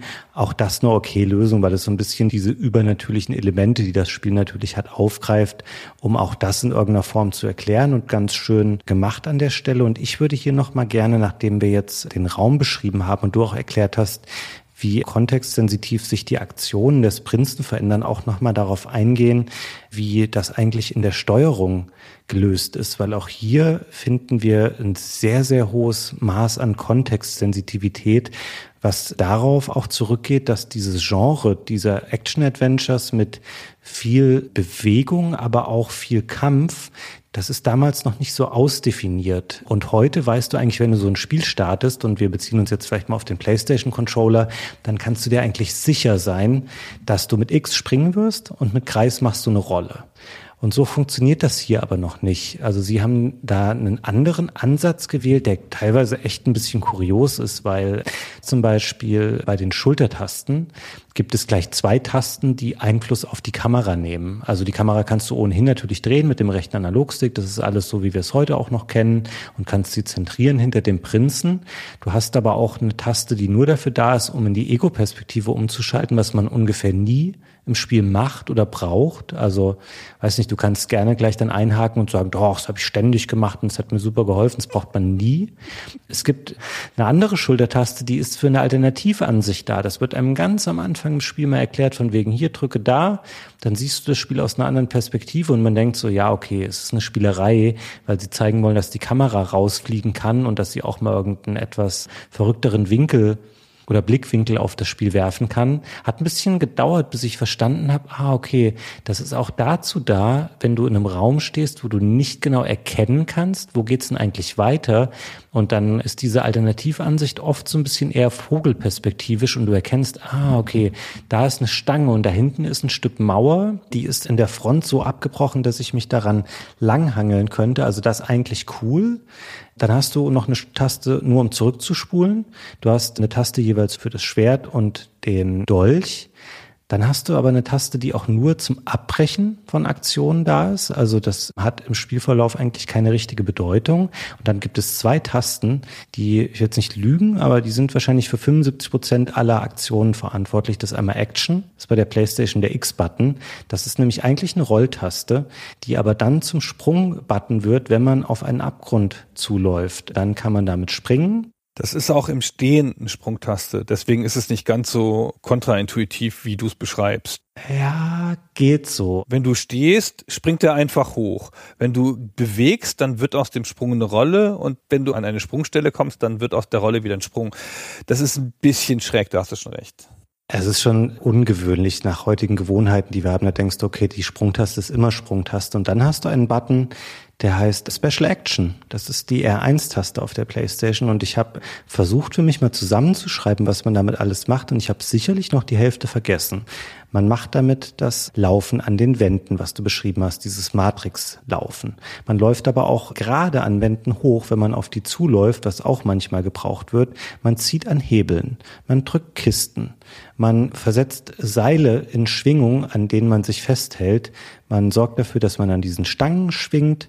Man trinkt Wasser und man blockt damit feindliche Angriffe ab und das alles durch Veränderung der Spielsituation, mit denen sich dieser Button mit verändert und das klingt jetzt erstmal nach einer großen Katastrophe, die zu ganz viel Irritationen und Verwechslungen führt, hat mich tatsächlich aber nie gestört. Das hat alles ganz gut funktioniert, obwohl es sich einigermaßen davon abhebt, was sich später als Standard für die Steuerung in dieser Art von Spielen etabliert. Also ich bin damit echt erstaunlich gut zurechtgekommen, obwohl es manche Tasten gibt, wo du denkst, hä, wieso habt ihr das eingebaut? Das braucht man noch nie. Ich finde, es funktioniert wirklich gut. Und ich glaube, das Geheimnis dafür ist, dass das Spiel halt von Anfang an die meisten Sachen an Orte bindet. Im Wesentlichen brauchst du zwei Tasten und den Ort so ist das die ganze Zeit. Ich habe es ein bisschen unterverkauft eben beim Kampf, weil der Kampf ist schon durch das Blocken und so auch ein bisschen kontextsensitiv. weil da drückst du halt auch die eine Taste, die du immer drückst, wenn du halt richtig zum Gegner stehst oder wenn das Timing gerade passt mit einem Schlag. Und das ist aber halt das Spielprinzip. Ne? Geh an eine Säule, die Taste bewirkt das. Geh an die Wand, die Taste bewirkt das. Lass dich von einem Gegner schlagen, die Taste bewirkt das. Und das ist schon irgendwie ein bisschen schräg, weil diese eine Taste, die Special Action, zu viel Arbeit machen muss. Aber mir ist das nach einer halben Spielstunde gar nicht mehr aufgefallen. Ja, würde ich zustimmen. Also man gewöhnt sich da tatsächlich schnell dran. Ich fand es nur komisch, als ich es mir dann nochmal im Detail angeschaut habe und dann gedacht habe, hä, wieso habt ihr das denn alles auf R1 gepackt? Aber das funktioniert tatsächlich. Und ich finde gerade auch das mit dieser Alternativansicht ist was, wo ich jetzt aus heutiger Sicht denke, das hätten viel, viel mehr Spiele irgendwie noch einbauen können, weil es wirklich manchmal hilft. Ich habe mir Screenshots gemacht von manchen Szenen, wo du aus der Standardperspektive dir gerade gar nicht erschließen kannst, wo du hingehen sollst. Und dann schaltest du das einmal um und siehst so, ah, okay, es gibt noch eine übergeordnete Ebene in diesem Raum, die ich so gar nicht sehen kann. Und da muss ich irgendwie hochkommen. Und das führt mich fast auch ein bisschen zu einem anderen Punkt, den ich gerne noch ansprechen würde. Ah, warte, warte, warte, ich habe noch zwei Sachen. Zum einen wollte ich noch widersprechen mit der Ego-Perspektive. Ich habe die auch nicht genutzt, da hast du recht. Aber ich weiß, dass ich beim ersten Spiel in 2003 aus irgendwelchen Gründen ständig genutzt habe. Und ich glaube, das liegt daran, dass mir ein Entwickler in der Demo das so gezeigt hat und ich dann dachte, das muss man so machen. Ich bin am Anfang eines Raums immer stehen geblieben, nachdem die Kamerafahrt durch war und bin sozusagen mit der Ego-Perspektive aus der Ich-Sicht nochmal den Raum abgefahren, um mir ein Bild zu machen und bin erst dann reingegangen. Ob das jetzt so eine schlaue Idee war, weiß ich auch nicht. Aber damals habe ich so gemacht. Ich wollte noch ganz kurz auf eine Sache raus, die ich nebenbei erwähnt habe. Der ganze Weg runter, der uns durch diesen Raum geführt hat, der jetzt ja vielleicht nur ein paar Minuten dauert, aber der ja nur deswegen ein paar Minuten dauert, weil wir in unserer Erzählung nur einmal gestorben sind. Man kann da ja auch zwölfmal sterben oder zurückspringen und den richtigen Weg nicht finden, nochmal wo lang gehen, einen Weg suchen, vergessen, wo man war und solche Sachen so. Auf diesem ganzen Weg, und das sind bestimmt, keine Ahnung, 30 unterschiedliche Sprungszenen und zwei oder drei Kämpfe. Drei Kämpfe, wenn man die beiden Skarabäenkämpfe mitzählt. Auf diesem ganzen Weg gibt es echt nur einen Speicherpunkt und den ganz am Boden. Und deine anderen Tode, die du da erleben kannst auf dem Weg, die musst du reparieren mit deinem Dolch indem du vielleicht hoffentlich mit einem vollgeladenen, vier Punkte vollen Dolch zu dem Zeitpunkt im Spiel da reingehst und dann kannst du sozusagen viermal runterfallen und ansonsten wirst du dann auf letzte Safe Game zurückgesetzt, wenn das halt nicht mehr klappt. Ah, nee, das stimmt gar nicht. Du wirst gar nicht aufs letzte Safe Game zurückgesetzt, oder? Oder doch? Ich wollte es gerade sagen, ich glaube, es gibt schon auch noch Checkpoints, die das Spiel automatisch setzt, unabhängig. Es kann aber sein, dass in dem Raum, den du beschrieben hast, das vielleicht echt nicht so ist. Also ich glaube, das ist nicht ganz einheitlich. Hatte hier aber schon das Gefühl, dass das Spiel da relativ modern ist, was das angeht und nicht versucht, dich über Gebühr zu bestrafen. Nee, du hast recht, ich habe es falsch erzählt.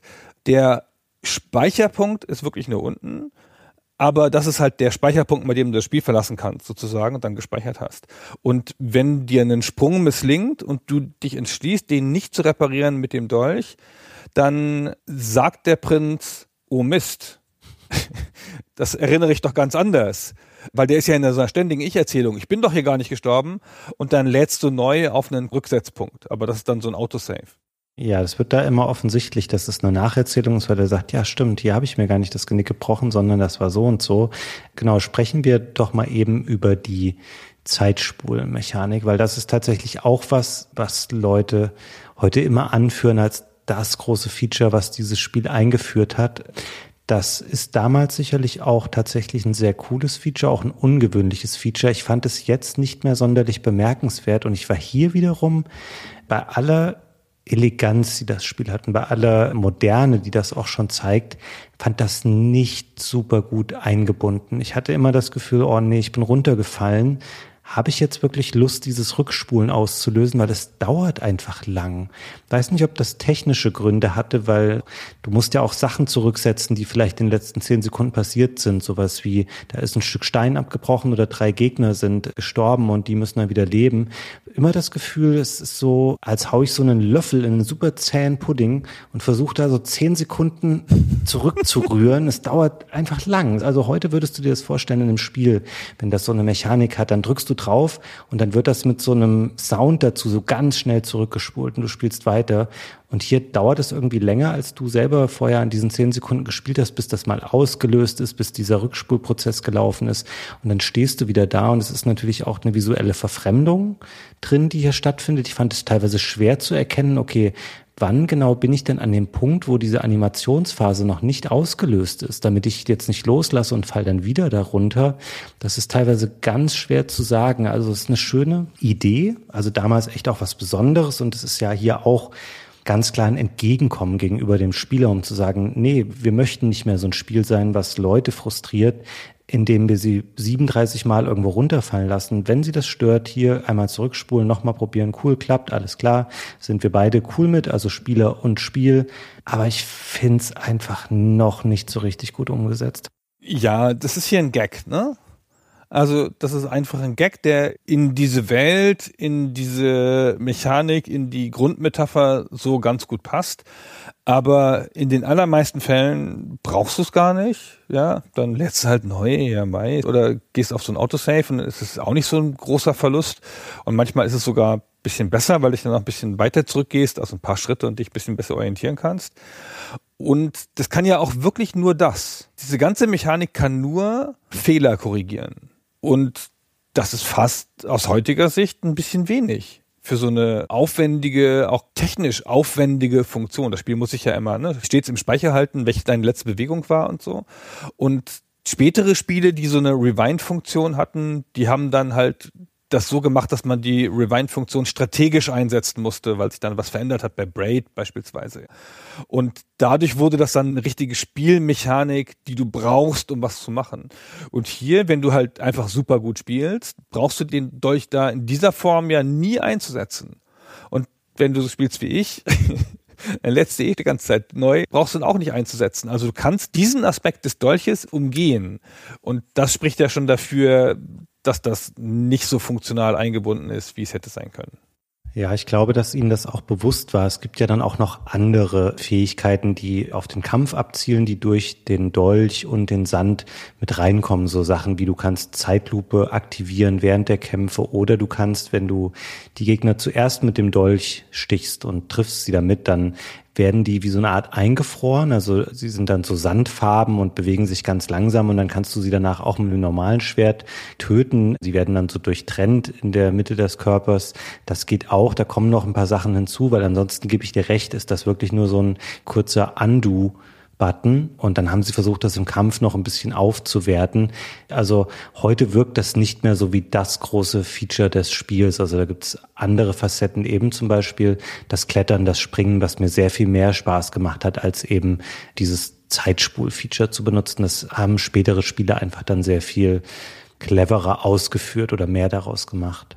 Ja, es ist nicht so schlimm, finde ich. Also es ist halt noch ein frisches Feature und sie hatten diese Idee erstmals und das ist ja auch technisch trotzdem beeindruckend, aber es ist halt noch nicht so ausgefeilt. Lass uns noch mal über die Waffen reden. Also wir haben ja den Dolch der Zeit und was wir glaube ich noch nicht so richtig erklärt haben ist, dass die Kämpfe in der Regel so ablaufen, dass man die Gegner schwächt mit der normalen Waffe, dem Säbel, um sie dann mit dem Dolch der Zeit zu erstechen und ihnen den Sand wieder zu entziehen. Oder, wie du es eben gesagt hast, man kann sie auch mit dem Dolch der Zeit lähmen und das andersrum machen sozusagen. Aber du brauchst für normale Gegner, die keine Tiere sind, immer beide Waffen in Kombination. Der Dolch der Zeit, der hat diese Ladungen, die mit der Zeit mehr werden. Also da gibt es eine Progression. Und das normale Standardschwert hat aber auch eine Progression. Davon gibt es vier Varianten im Lauf des Spiels. Ja, du hast am Anfang die Standardwaffe dabei, das ist halt der normale Säbel. Nichts Besonderes dran. Dann findest du in den Baderäumen das Schwert des mächtigen Kriegers. Der ist größer und schwerer als der normale Säbel. Und damit wird eine Art kleine neue Spielmechanik eingeführt, weil mit der Waffe kann er Türen aufbrechen und Mauern einreißen. Das heißt, Sachen, an denen du früher vorbeigegangen bist, wenn du jetzt diese Waffe hast, kannst du da auch durchgehen. Dann gibt es das Schwert des rächenden Kriegers, die schönen Namen. Den Säbel, den findet man in der Halle des Wissens und der ist auch wieder nochmal größer, der kann ganze Mauern spalten und der wirkt auch gegen stärkere Gegner, vor allen Dingen gegen widerstandsfähige Monster und dann Die letzte Waffe, das Schwert des leuchtenden Kriegers, ist dann einfach die stärkste Waffe, aber der hat dann keine weiteren Zusatzfunktionen mehr. Genau, das letzte Schwert, was du genannt hast, das bekommt man wirklich erst ganz kurz vor Ende, was schade ist, weil das ist signifikant stärker. Dann kannst du auf einmal die meisten Gegner einfach echt mit ein, zwei Schlägen umhauen. Das macht richtig viel Spaß, weil ich war zeitweise echt frustriert auch von den Kämpfen.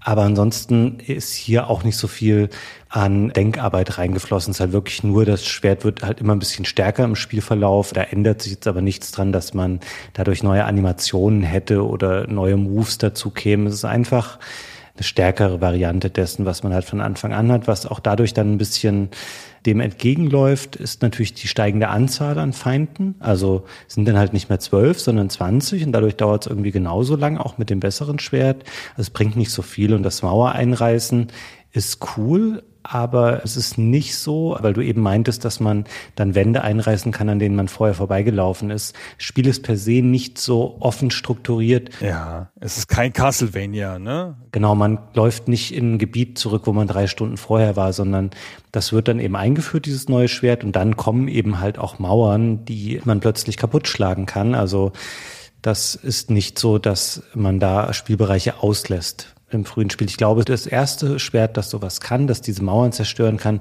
da ist es so, okay, du kommst an einer Mauer vorbei, die sieht brüchig aus, aber du kriegst sie nicht kaputt. Was musst du machen? Ah, du findest das neue Schwert. Ja, jetzt geht's. Und dann weißt du eben in jedem Raum, okay, jetzt kann ich hier durch Wände durchkommen, aber das ist nicht so eine große Veränderung tatsächlich. Diese relativ simple Progression findet sich auch bei den Gegnern wieder. Die meisten Gegner, bis auf so die paar Tiere, es gibt noch so Vögel und Skarabäen und Fledermäuse, sind alle nicht so dolle. Die meisten Gegner sind so menschenähnliche Gegner, wie du vorhin so schön gesagt hast, ehemalige Palastmitarbeiter.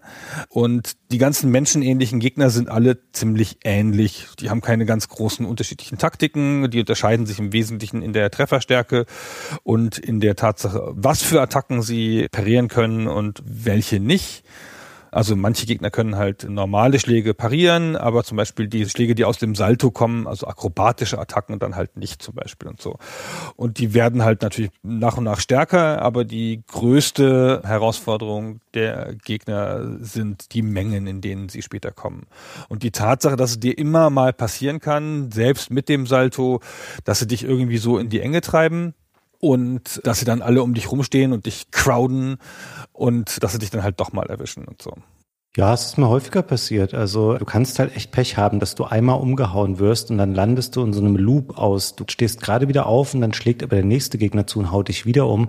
Du hältst auch nicht super viele Treffer aus. Also das vielleicht kurz mal hier eingeschoben. Der Prinz ist jetzt kein Superheld oder so. Klar, der hält ein paar Treffer aus von den Gegnern, aber dann war es das auch für ihn. Und es kann manchmal echt frustrierend sein. Also ich habe tatsächlich das Rückspulen am meisten in den Kämpfen benutzt, weil ich gedacht habe, nee, komm, ich habe jetzt schon 18 Feinde umgehauen, jetzt sterbe ich hier noch, da spule ich nochmal eben zurück, die 10 Sekunden. dann hast du ja, je nachdem wie viel Ladung hast, hast du noch ein paar Versuche, um das dann doch noch zu schaffen. Da habe ich das schon tatsächlich häufiger in Anspruch genommen, dieses Feature. Was ich ganz nett fand, du hast vorhin erzählt, dass man im Kampf ja quasi weglaufen kann und zum Brunnen gehen kann, um was zu trinken, aber dass der Kampf halt einfach weiterläuft und dass man dann halt auch geschlagen werden kann, während man gerade trinkt. Das ist, glaube ich, ein Grundfeature des Spiels. Das Spiel hält nie an, weil es nicht so richtig in Phasen denkt. Auch wenn du mit der Fahrer redest, dann läuft ein automatischer Dialog ab und dann kannst du auch einfach rauslaufen. wenn es gerade keine Zwischensequenz ist, kannst du auch einfach weiterlaufen. Dann verhallen ihre Worte so in der Ferne und das Spiel ist irgendwie so gebaut, ja, dass die Bewegungsfreiheit des Prinzen halt über allem steht. Ja, du hast es jetzt schon angedeutet, Gunnar. Farah kehrt natürlich zurück, nachdem wir sie vor dem Raum, den wir eben ausführlich besprochen haben, aus den Augen verloren haben. Und ich würde zu diesem Raum nochmal, wir haben eben gesagt, der ist so prototypisch für das ganze Spiel. Und wenn ich jetzt genau drüber nachdenke, es stimmt nicht ganz so, weil diesen Raum kannst du im Wesentlichen durchqueren mit den räumlichen Gegebenheiten, die er dir darbietet, wenn du ihn betrittst, um es jetzt mal sehr kompliziert auszudrücken. Also du musst hier nichts zunächst manipulieren. Und das ist was, was das Spiel später dann schon sehr viel von dir verlangt. Und ich habe wirklich auch ein bisschen schmunzeln müssen und dafür kann das Spiel nichts. Es ist eben 20 Jahre alt, aber das Spiel fährt wirklich alles auf, was du dir in fünf Minuten auch so zusammenschreiben würdest an nenne typische Rätsel in 3D Action Adventures. Es ist nämlich sowas wie ziehe eine Kiste von A nach B, damit du darauf klettern und sie als Plattform nutzen kannst. In einen Raum fallen Lichtstrahlen ein. In diesem Raum stehen Spiegel die in 90 Grad Winkeln dieses Licht weiterleiten können. Du weißt sofort, was du hier machen sollst. Es gibt Hebel, an denen du ziehen kannst. Es gibt Hebel, die du drehen kannst. Es gibt so horizontale Stangen, die nicht nur zum Schwingen da sind, sondern die quasi Mechanismen auslösen, um Türen zu öffnen. Und diese Türen schließen sich dann häufig nach kurzer Zeit wieder so, dass man so einen Indiana Jones Moment produzieren kann, wo man sich in der letzten Sekunde noch durchrollt oder man dreht damit große Treppen in einem vertikalen Raum, so ähnlich wie die Treppen in Hogwarts, falls ihr das kennt, die sich ja auch so bewegen. All diese Arten von Rätseln, da ist fast nichts dabei, wo ich jetzt sagen würde, das hat man später nicht 27 Mal noch woanders gesehen, vielleicht auch ein bisschen besser. Also gerade so Sachen wie schiebe Kisten und Statuen rum, das ist ein bisschen langsam, das dauert lang, aber das Spiel hat hier natürlich auch ganz maßgeblich Akzente gesetzt für Sachen, die andere Spiele später einfach kopiert und variiert haben. Und es ist häufig so, dass man Räume dann erst ein bisschen selber, ich sage jetzt mal, bearbeiten muss oder sich so formen muss, dass man sie eben tatsächlich dann verlassen kann. Und das fand ich stellenweise schwierig, weil das Spiel ist noch nicht so, wie das Spiele später dann werden, dass du immer gesagt bekommst, hier blinkt eine Kiste, geh doch mal dahin, mach mal mit der das und so. Es gibt diese Kamerafahrten, okay, alles klar. Es zeigt dir vielleicht auch mal einen Zielpunkt auf, aber der Weg dazwischen, das ist dein Ding.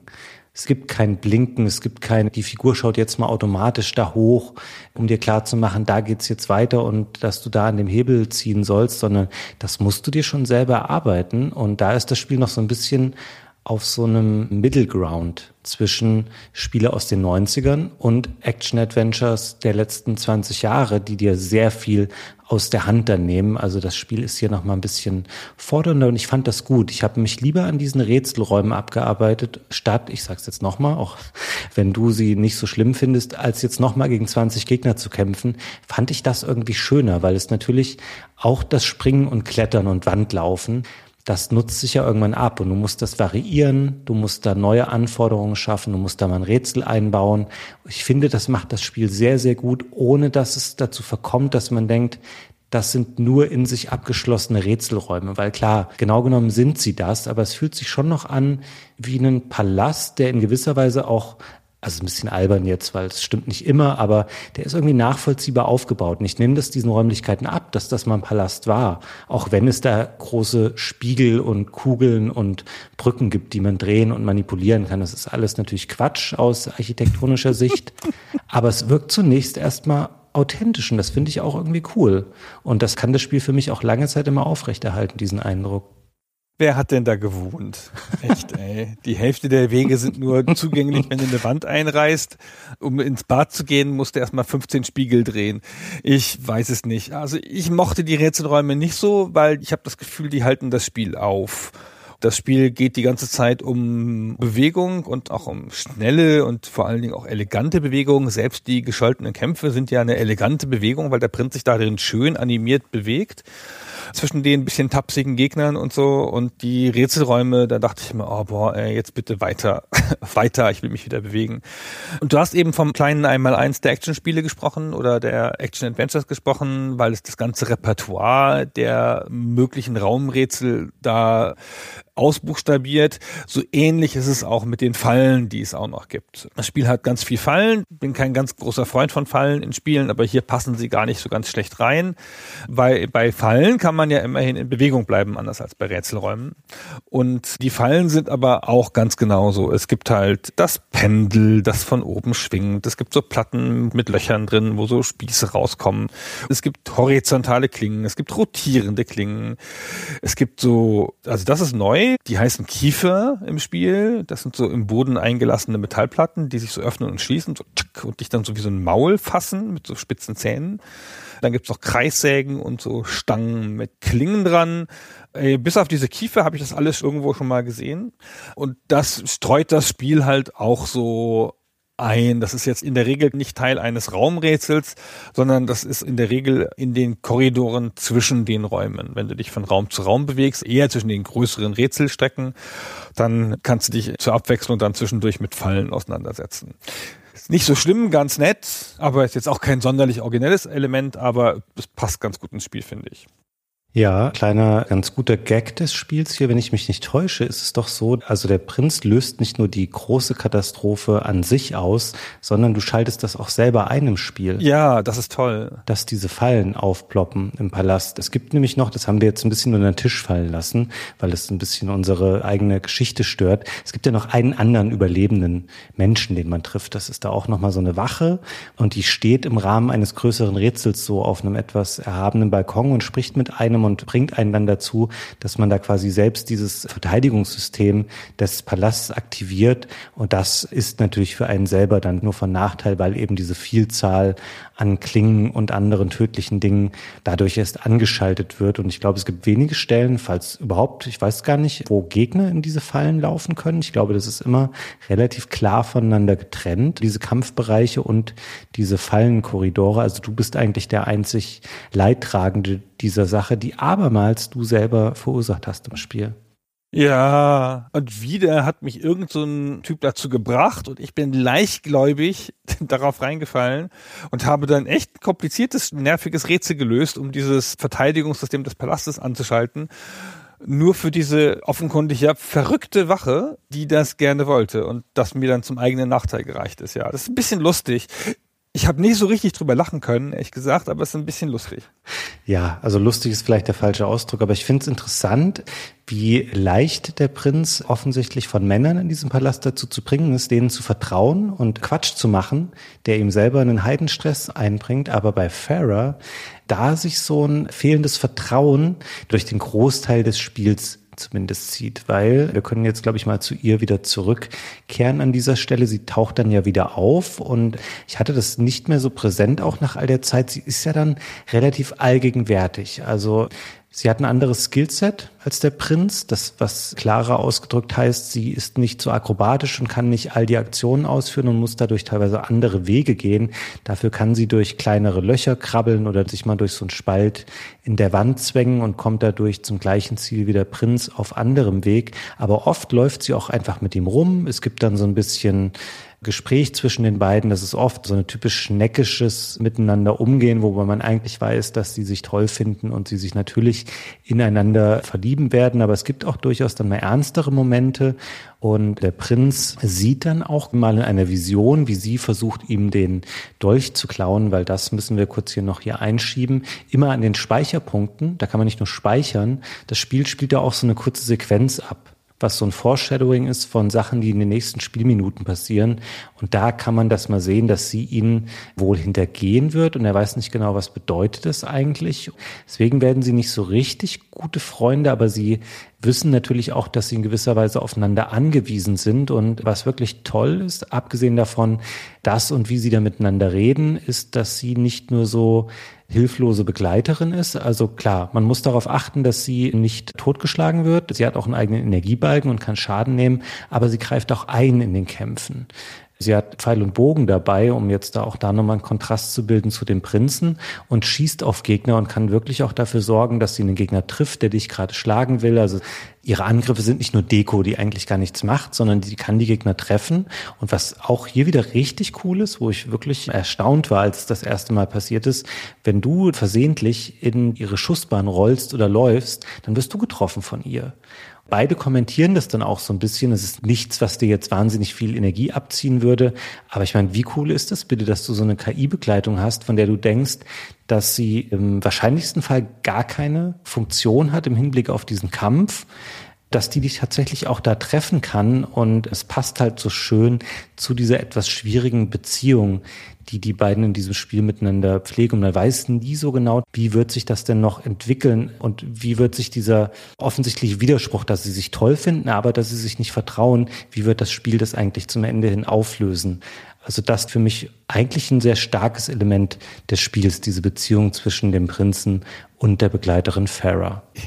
Ich finde die Tatsache, dass sie dich im Kampf treffen kann, ist so konsequent von dem Spiel die eigene Grundidee weitergedacht. Das ist nämlich auch wieder kontextsensitiv. Es gibt nicht eine grundlegende Regel, wo ihre Pfeile hingehen oder ob ihre Pfeile dich treffen können oder so, sondern wenn du halt schön aus der Schussbahn bleibst wie ein vernünftiger Mensch, dann triffst du dich halt natürlich nicht, weil sie ist ja nicht bescheuert. Und wenn du aber da reingehst, dich vor die Kanone stellst, ja, was soll sie denn machen? Dann trifft sie dich halt. Und das hängt nur von dir ab. Wie immer hängt es nur von der Prinzenposition ab. Was passiert, hängt davon ab, wo der Prinz hingeht und welchen Dingen er nahe ist.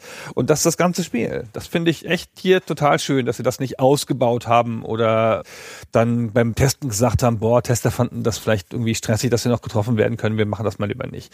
Das passt da super gut rein, finde ich. Und das ist ja auch noch kommentieren mit einem kleinen Sprüchlein ist auch nett. Ja, wie du schon sagtest, nichts davon ist für dich obligatorisch. Es ist nicht so, dass man dann dauernd stehen bleiben muss und ihr zuhören muss. Und ich hasse das persönlich ja auch, das machen ja Spiele bis heute, dass sie dir dann so langsam G-Sequenzen aufzwängen, wo du weißt, okay, das Spiel muss jetzt hier kurz weitererzählen, deswegen ist der Rennbutton gesperrt und ich muss mir da irgendwie drei Minuten Gerede anhören. Das macht das Spiel gar nicht. Das lässt dir da sehr viele Freiheiten. Und du weißt im Grunde genommen auch, du musst dich eigentlich nie darum kümmern, dass sie irgendwie von A nach B kommen, weil das macht sie alles selber. Die rufen sich dann auch mal zu. Also es ist nicht so, dass sie nur reden, wenn sie wirklich nah beieinander stehen, sondern sie ruft dann auch mal durch den Raum von wegen, ey, zieh du mal den Hebel und ich zieh den.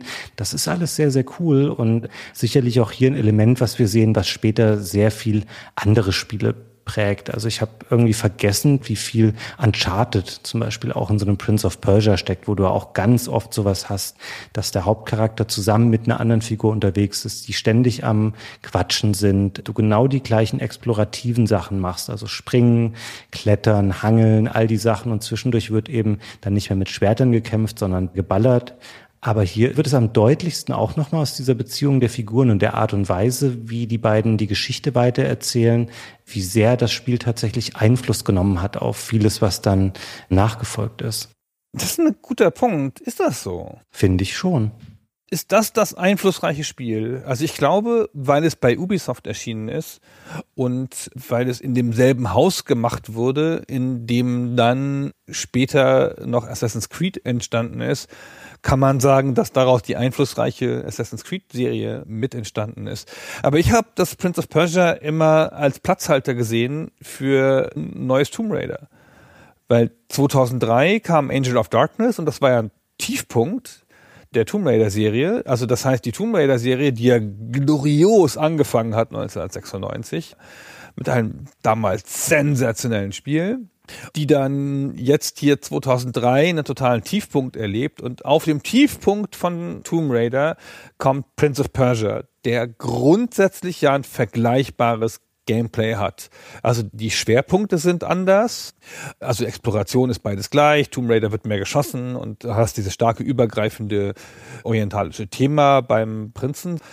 Aber diese grundsätzliche Idee, ich bin in einem Raum, vielleicht auch einem großen Raum und entschlüssele die Bewegung durch den Raum anhand von Hinweisen. So Tomb Raider ist ja bekannt für, ah, das ist eine erkletterbare Wand, der Sprung geht so weit, hier kann ich was drehen, hier kann ich was schieben, hier kann ich drüber springen. Und genau solche Clues suchst du ja auch im Raum beim Prince of Persia. Und das ist dieses Entschlüsseln, sozusagen von unten in den Raum gucken oder von oben den Raum entschlüsseln und dann dich durch den durchbewegen. Das in beiden Spielen gleich. Und das eine Spiel hatte da viele Jahre Vorsprung. Und vielleicht ist ja Tomb Raider 1 jetzt auch ein bisschen beeinflusst durch Prince of Persia 1, das will ich ja gar nicht bestreiten. Aber dann hat die Serie halt den Ball fallen lassen und dann war halt Prince of Persia da, bis drei Jahre später Tomb Raider dann nochmal zurückgekommen ist. Ja, aber was genau war jetzt dein Punkt oder worauf wolltest du hinaus? Ah, mein Punkt war, dass vielleicht Tomb Raider die Serie ist, die diese Art Gameplay grundlegend etabliert hat, vielleicht nicht in dieser Verfeinerung jetzt und weil sie halt gerade eine schwache Phase hatten, ja, 2003 rum und dass das das ist, worauf sich die Uncharted und so eher beziehen als auf Prince of Persia. Nee, das finde ich nicht. Also du triffst mich jetzt natürlich ein bisschen unvorbereitet, weil ich müsste mir jetzt nochmal Tomb Raider 1 bis 6 dafür kurz anschauen. Aber die waren meiner Erinnerung nach nicht so stark zum Beispiel davon geprägt, dass da zwei Figuren miteinander unterwegs waren, die miteinander geredet haben. Es gibt einfach Zwischensequenzen. Ah, der Teil nicht. Das Erzählerische ist hier ganz anders, ja. Gut, du hast natürlich da das Ballern drin, aber auch so in der Bewegung. Also die Tomb Raider Spiele haben ja noch dieses Feld oder Grid basierte, also auch in der Steuerung und so Klar, also Prince of Persia wird sicherlich auch mal darauf geschaut haben, was in der zweiten Hälfte der 90er Tomb Raider gewesen ist, aber es führt das ja so auf einen neuen Level. Also du hast hier nicht mehr diese, diese Panzersteuerung, wie sie Tomb Raider ursprünglich hat, sondern du hast eine freie 3D-Steuerung, eine freie Kamera, da sind gewaltige Sprünge dazwischen. Und ich glaube, du hast es eben schon gesagt, Prince of Persia nimmt den Ball vielleicht in Teilen auf, aber da muss man sagen, ja, The Prince of Persia, das alte gab es ja vorher auch schon und es übernimmt hier zentrale Motive, guckt dann so, okay, wie waren in den 90ern eigentlich solche 3D-Action-Adventures, die auch solche, sagen wir mal, Abenteuerspiele waren und macht das halt dann in so vielen Bereichen so viel anders und besser, dass ich schon sagen würde, in Uncharted ist heute eher, baut es auf auf dem Prince of Persia der frühen 2000er, als auf dem, was vorher die Tomb Raiders waren. Also da ist schon ein sehr großer Unterschied tatsächlich dazwischen, der auch in kurzer Zeit eingetreten ist. Also das beobachten wir auch häufig jetzt ein Uncharted weiß ich nicht, zwei und vier liegen wahrscheinlich weiter auseinander als Prince of Persia und das erste Tomb Raider und trotzdem hat da so eine krasse Evolution stattgefunden zu der Zeit und da wurde schon ganz viel Arbeit gemacht, die über lange Zeit dann sehr relevant und auch für den Markt geeignet einfach war. Also ich finde, Prince of Persia Sense of Time ist sicherlich eins der modernsten Spiele, was wir je besprochen haben. Jetzt mal unabhängig davon, dass es auch schon 20 Jahre alt ist, ist da einfach wenig dran gealtert, abseits der Kämpfe. Ich finde sogar übrigens, dass das noch okay aussieht im Wesentlichen. Das muss man auch sagen, was sicherlich auch an dem Stil liegt und der Art und Weise, wie dieser Palast gestaltet ist, weniger an den Charaktermodellen und sowas. Ja, also ich finde, man sieht daran, wie einflussreich das Prince of Persia gewesen ist, sieht man an der Tomb Raider Serie. Also drei Jahre später kommt das sensationelle Tomb Raider Legend und das fühlt sich jetzt an ein paar Stellen sehr Prince of Persia mäßig an. Die haben auch dieses Querstangenschwingen, das hatten sie vorher nicht, sich eine Ebene hochhangeln und so. Behält dann natürlich noch eigene Mechaniken, die es vorher schon hatte und führt ein paar neue ein. Aber grundsätzlich sieht man, dass da zwischen Angel of Darkness und Tomb Raider Legend, dass da halt Prince of Persia lag. Das stimmt schon will das ja gar nicht komplett in Abrede stellen. Ich bin halt so ein Tomb Raider-Fan. Musste das nochmal kurz erwähnen hier an dieser Stelle, dass wir das nochmal da einbringen. Boah, wie viele Tomb Raider-Spiele wir auch noch besprechen können in Zukunft. Das ist ja was, was wir noch gar nicht aufgemacht haben. Aber ihr habt schon mal bei Stay Forever wahrscheinlich Tomb Raider besprochen, ne? Ja, das erste haben wir schon mal besprochen. Da gibt's noch viele andere. Ja, dann kann man ja erstmal zwei auslassen. und das Legend kann man besprechen und dann reicht's aber auch mit Tomb Raider und so. Also, weiß ich nicht, so dringend ist es jetzt auch alles nicht. Aber dann kommen wir wieder zu Prince of Persia zurück und über eine Sache haben wir noch gar nicht gesprochen.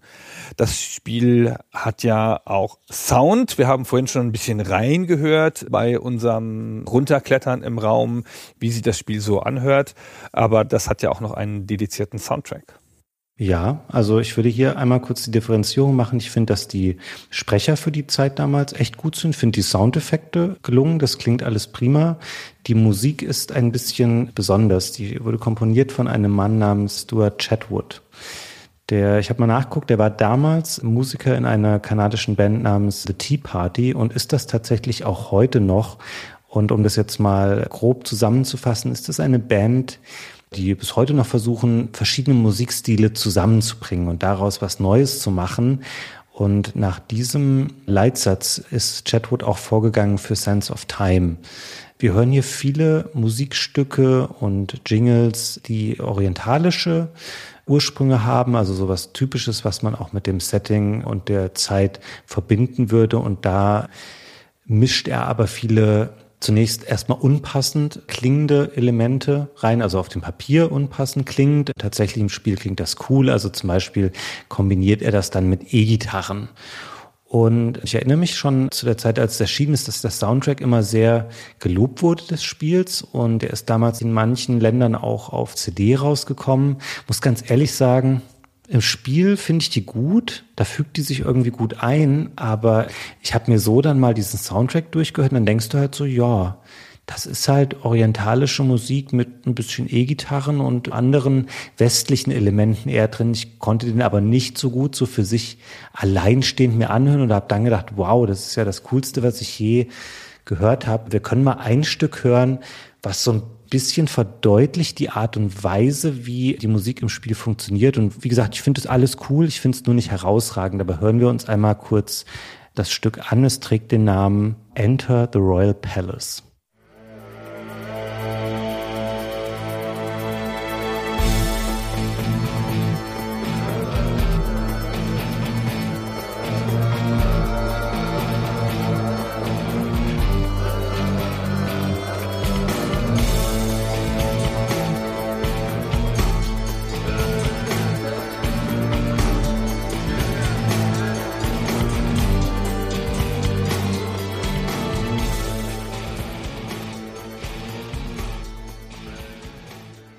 Ja, ihr habt, glaube ich, einen Eindruck davon, was ich so meinte. Es gibt einen Song, den habe ich mir tatsächlich häufig angehört, auch als ich dann irgendwie meine Notizen zum Spiel gemacht habe, weil ich den wirklich schön finde.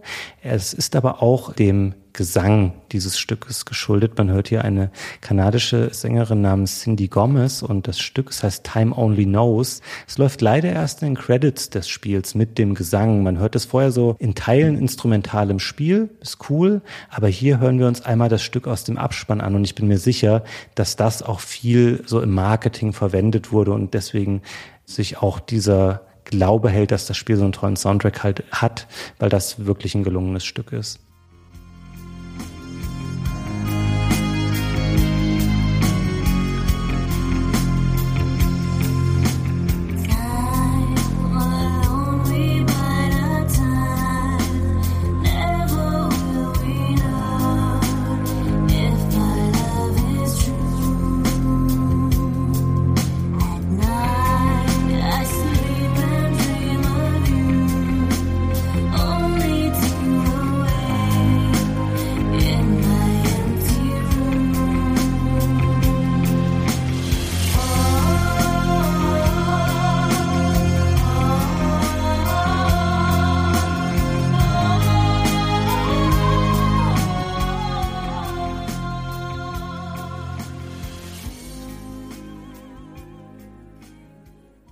Was sagst du dazu, Gunnar? Kannst du was anfangen mit dieser Art von Musik? Ja, ich habe ja einen relativ primitiven Musikgeschmack. Meine Frau fasst das zuweilen zusammen in einfache Gitarrenmusik. Und ich finde, da ist kein so ein Kracherstück dabei, was ich jetzt außerhalb des Spiels noch irgendwo hören will. Aber also so ein relativ klassische westliche Beats und da drüber dieses für uns ja so klischee-orientalisch anmutende, bisschen flirrenden, hellen Töne und so. Im Spiel fand ich das sehr angenehm flott. Das ist oft beschwingend und oft ein bisschen schnell und die E-Gitarren stützen das ganz gut, damit es nicht ganz so nach irgendwie rituellen Gesängen klingt oder so. Ich fand das eigentlich ganz gut. Ich glaube, es ist echt nur Klischee, aber Mai, das ist ja auch ein Spiel. Also im Spiel fand ich, das hast du ja auch gesagt, im Spiel fand ich sehr gut. Jetzt hier im Büro laufen lassen würde ich es nicht. Ja, es ist ein bisschen wie so ein Film-Soundtrack von einem Film aus diesem Abenteuergenre. Also bei Indiana Jones kann sich abseits des Themas auch keiner mehr an einzelne Musikstücke aus den Filmen erinnern. Muss man ehrlich sein. Gott, das habe ich überhaupt nicht verifiziert im Vorfeld. Wahrscheinlich rennen uns jetzt Indiana Jones-Fans die Bude ein und ich habe sieben ganz wichtige Stücke vergessen. Es war mehr salopp dahergesagt. War keine ernsthafte Meinung von mir. Ich richte dich da nicht. Ich kann ja mit Musik nichts anfangen mit solchen Sachen. Ich merke das ja gar nicht, wenn in Filmen Musik im Hintergrund läuft und erkenne auch Themen ganz schlecht von Filmen. Deswegen kann ich dazu nichts sagen. Intensiv einen Film-Soundtrack gehört. Außerhalb des Films habe ich, glaube ich, zuletzt bei dem von Conan, der Barbar. Und das ist schon ein bisschen her. Ich wollte gerade sagen, das ist ja noch länger her als Prince of Persia. Wahrscheinlich länger als das erste Prince of Persia. Das habe ich doch bestimmt schon mal erzählt, dass wir den Conan der Barbar Soundtrack immer gehört haben beim Rollenspiel. nee, ich glaube nicht. Doch, also stimmungsvolle Rollenspielmusik im Hintergrund. Und dafür ist er auch sensationell gut, muss ich mal sagen. Hm. Okay, schreibe ich mir auf die Liste von zu erledigenden Arbeiten nach diesem Podcast. Wir wollten uns, glaube ich, noch der Frage jetzt widmen, Gunnar, was ist eigentlich aus dem Prince of Persia geworden? Und zunächst können wir erst festhalten, aus Sense of Time wurde ein wahnsinnig erfolgreiches Spiel. Also es gibt keine ganz exakten Zahlen. Also es gab mal vor einigen Jahren eine Überlieferung, da haben sie gesagt, sie haben plattformübergreifend mehr als 14 Millionen Exemplare verkauft dieses Spiels. Und das ist natürlich schon ganz gut. Und dann wäre Ubisoft nicht Ubisoft, wenn sie nicht binnen kürzester Zeit daraus damals eine Trilogie dann gemacht hätten. Also das Spiel wurde schon ein Jahr später fortgesetzt mit einem Spiel mit dem Untertitel Warrior Within und 2005 mit einem Spiel namens Two Thrones. Und so wie wir jetzt viel darüber gesprochen haben, wie sehr das Spiel unter Umständen oder auch nicht spätere Spiele beeinflusst hat, ich hatte ein bisschen das Gefühl, dass sich dann wiederum die beiden direkten Sequels haben beeinflussen lassen von anderen Spielen, die dann kamen, die oftmals ein bisschen brutaler waren. Also 2005 geht ja dann auch God of War los, die düsterer sind, die ein bisschen weggehen von diesem märchenhaften Flair in so eine bedrohlichere Richtung. Und das merkte man auch an diesen Sequels. Ich finde, das sind auch gute Spiele, haben aber nicht ganz das Standing oder die Bedeutung, die Sense of Time für sich erlangt hat. Aber vielleicht, ich weiß nicht, vielleicht bist du auch großer Fan von den beiden direkten Fortsetzungen.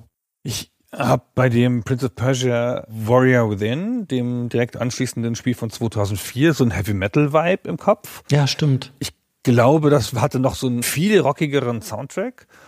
Und da ging es generell mehr ums Kämpfen. Das war schon einfach eine logische Fortsetzung. Es gibt die ganzen typischen Elemente des Spiels noch und so. Ne? Man trinkt Wasser an Brunnen, man läuft durch Fallen und Rätsel und so. Aber ich hatte das Gefühl, die Kämpfe sind stärker in den Vordergrund getreten, als das bei Sense of Time war. Und ich habe den Eindruck, die waren auch ein bisschen aufgewertet spielerisch, aber das weiß ich nicht mehr und ich habe es jetzt ehrlicherweise für den Podcast nicht nochmal neu gespielt. Ja, ich glaube, es ist eine Safe Bet, weil viel schlechter als in Sense of Time hättest du die Kämpfe ja kaum noch machen können. Das muss man fairerweise schon auch sagen. Maulhansel, ey. Die werden schon ein bisschen besser gewesen sein. Es schlossen sich dann noch ein paar Spiele an, die ich jetzt nicht im Detail damals gespielt habe. Das waren nämlich Handheld-Spiele für PSP und für Nintendo DS gab es Spiele echt auch ein bisschen weirde Sachen. Es gab Battles of Prince of Persia für den DS. Das war ein rundenbasiertes Strategiespiel. Habe ich nicht gespielt. Es gab dann ein Remake des Ur Prince of Persia von Gameloft, die ja eine Zeit lang immer mal Spiele für Ubisoft programmiert haben. Das kann man heute auch noch spielen. Auf der Xbox zum Beispiel ist das ein aufwärtskompatibler 360-Titel. Und dann gab es natürlich das 2008er Reboot. Das habe ich damals durchgespielt, war auch sehr begeistert. Das ist ein Spiel, was einen Cell-Shading-Look hat, dadurch auch heute noch sehr gut aussieht lief dann mittlerweile auf der Assassin's Creed Engine, hatte dementsprechend auch eine offene Spielwelt. Wie gut oder schlecht mir jetzt diese offene Spielwelt gefallen hat, das weiß ich nicht mehr im Detail. Ich fand das Spiel aber damals auch wahnsinnig schön und wahnsinnig elegant. So in der Rückschau wird es häufig dafür kritisiert, dass es wohl sehr simpel war und auch diese Parcours-Elemente jetzt sehr zugänglich waren, um das jetzt mal noch positiv zu formulieren. Also man hat da sehr am Anspruch wohl geschraubt. Ich habe dennoch sehr positive Erinnerungen an dieses Reboot-Spiel. Hast du das gespielt damals? Ja, ich fand das super.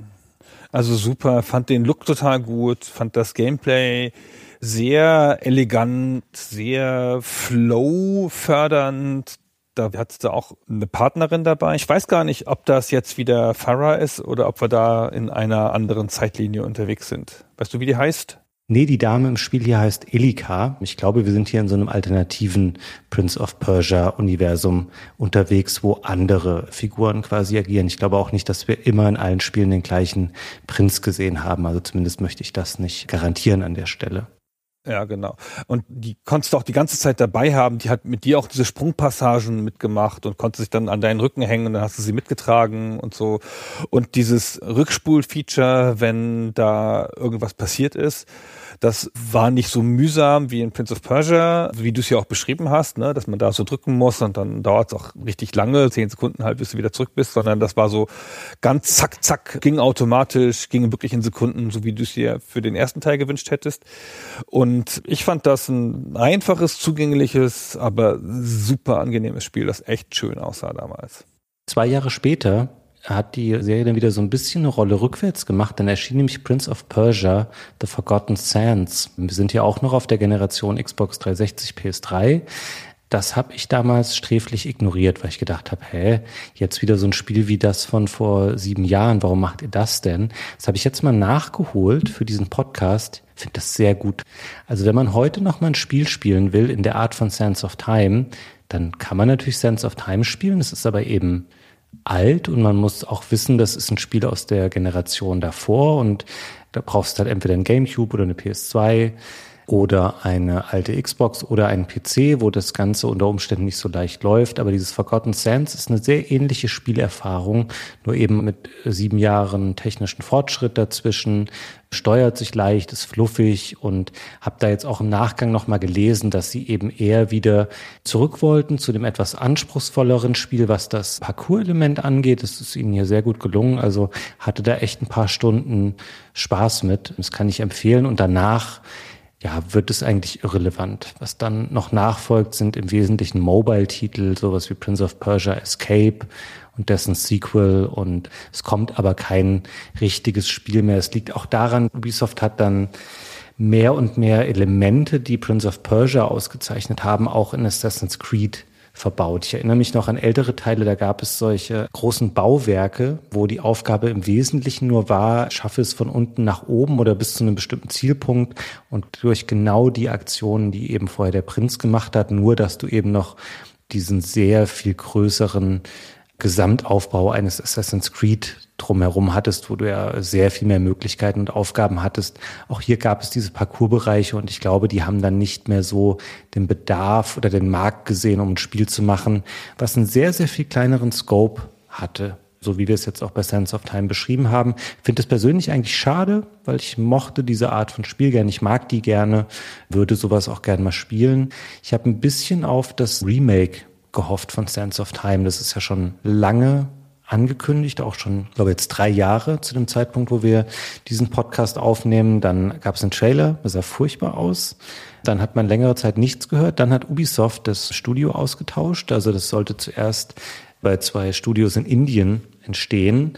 Und mittlerweile liegt es bei Ubisoft Montreal. Aber ob und wann es kommt, das weiß leider niemand. Genau, und ich glaube aber auch, wie du es vorhin schon angedeutet hast, Prince of Persia ist einfach aufgegangen als Serie in Assassin's Creed. Assassin's Creed hat Elemente übernommen und damit Prince of Persia überflüssig gemacht und durch den Fokus von Ubisoft auf diese größeren Spiele auch, auf die Open-World-Geschichten, ist so ein, so ein kleines, tightes, feines Spiel wie Prince of Persia vielleicht heute zumindest von dem Publisher gar nicht mehr denkbar. Lass uns noch mal in zehn Jahren mit dem Dolch der Zeit in dieses Jahr zurückkehren und nochmal uns anhören, was wir gesagt haben, weil ich glaube, wir werden hier einen Wendepunkt erleben. Ich glaube, die Spielerschaft ist das so ein bisschen leid, dass eben solche Spiele aufgehen in Open-World-Spielen, die immer größer werden. Und wir sehen auch bei Assassin's Creed schon den Trend dazu, dass Leute vermehrt gesagt haben, boah, nee, ich möchte keine Spielwelt haben, in der ich 100 Stunden lang die Karte abarbeite. Gebt mir doch ein kleineres, kompakteres Spiel, und es wird eine Renaissance geben, zurück zu spielen und dann wird das Sense of Time Remake sich wahnsinnig gut verkaufen und dann wird es ein neues Prince of Persia geben, was ein kleineres, klassischeres, lineares Spiel ist und hier habt ihr es zuerst gehört. Dein Wort in Gottes und oder Jordan Magners Ohr. vielen Dank für die Einlassung, Fabian, und vielen Dank euch fürs Zuhören. Bis zum nächsten Mal. Bis zum nächsten Mal. Tschüss.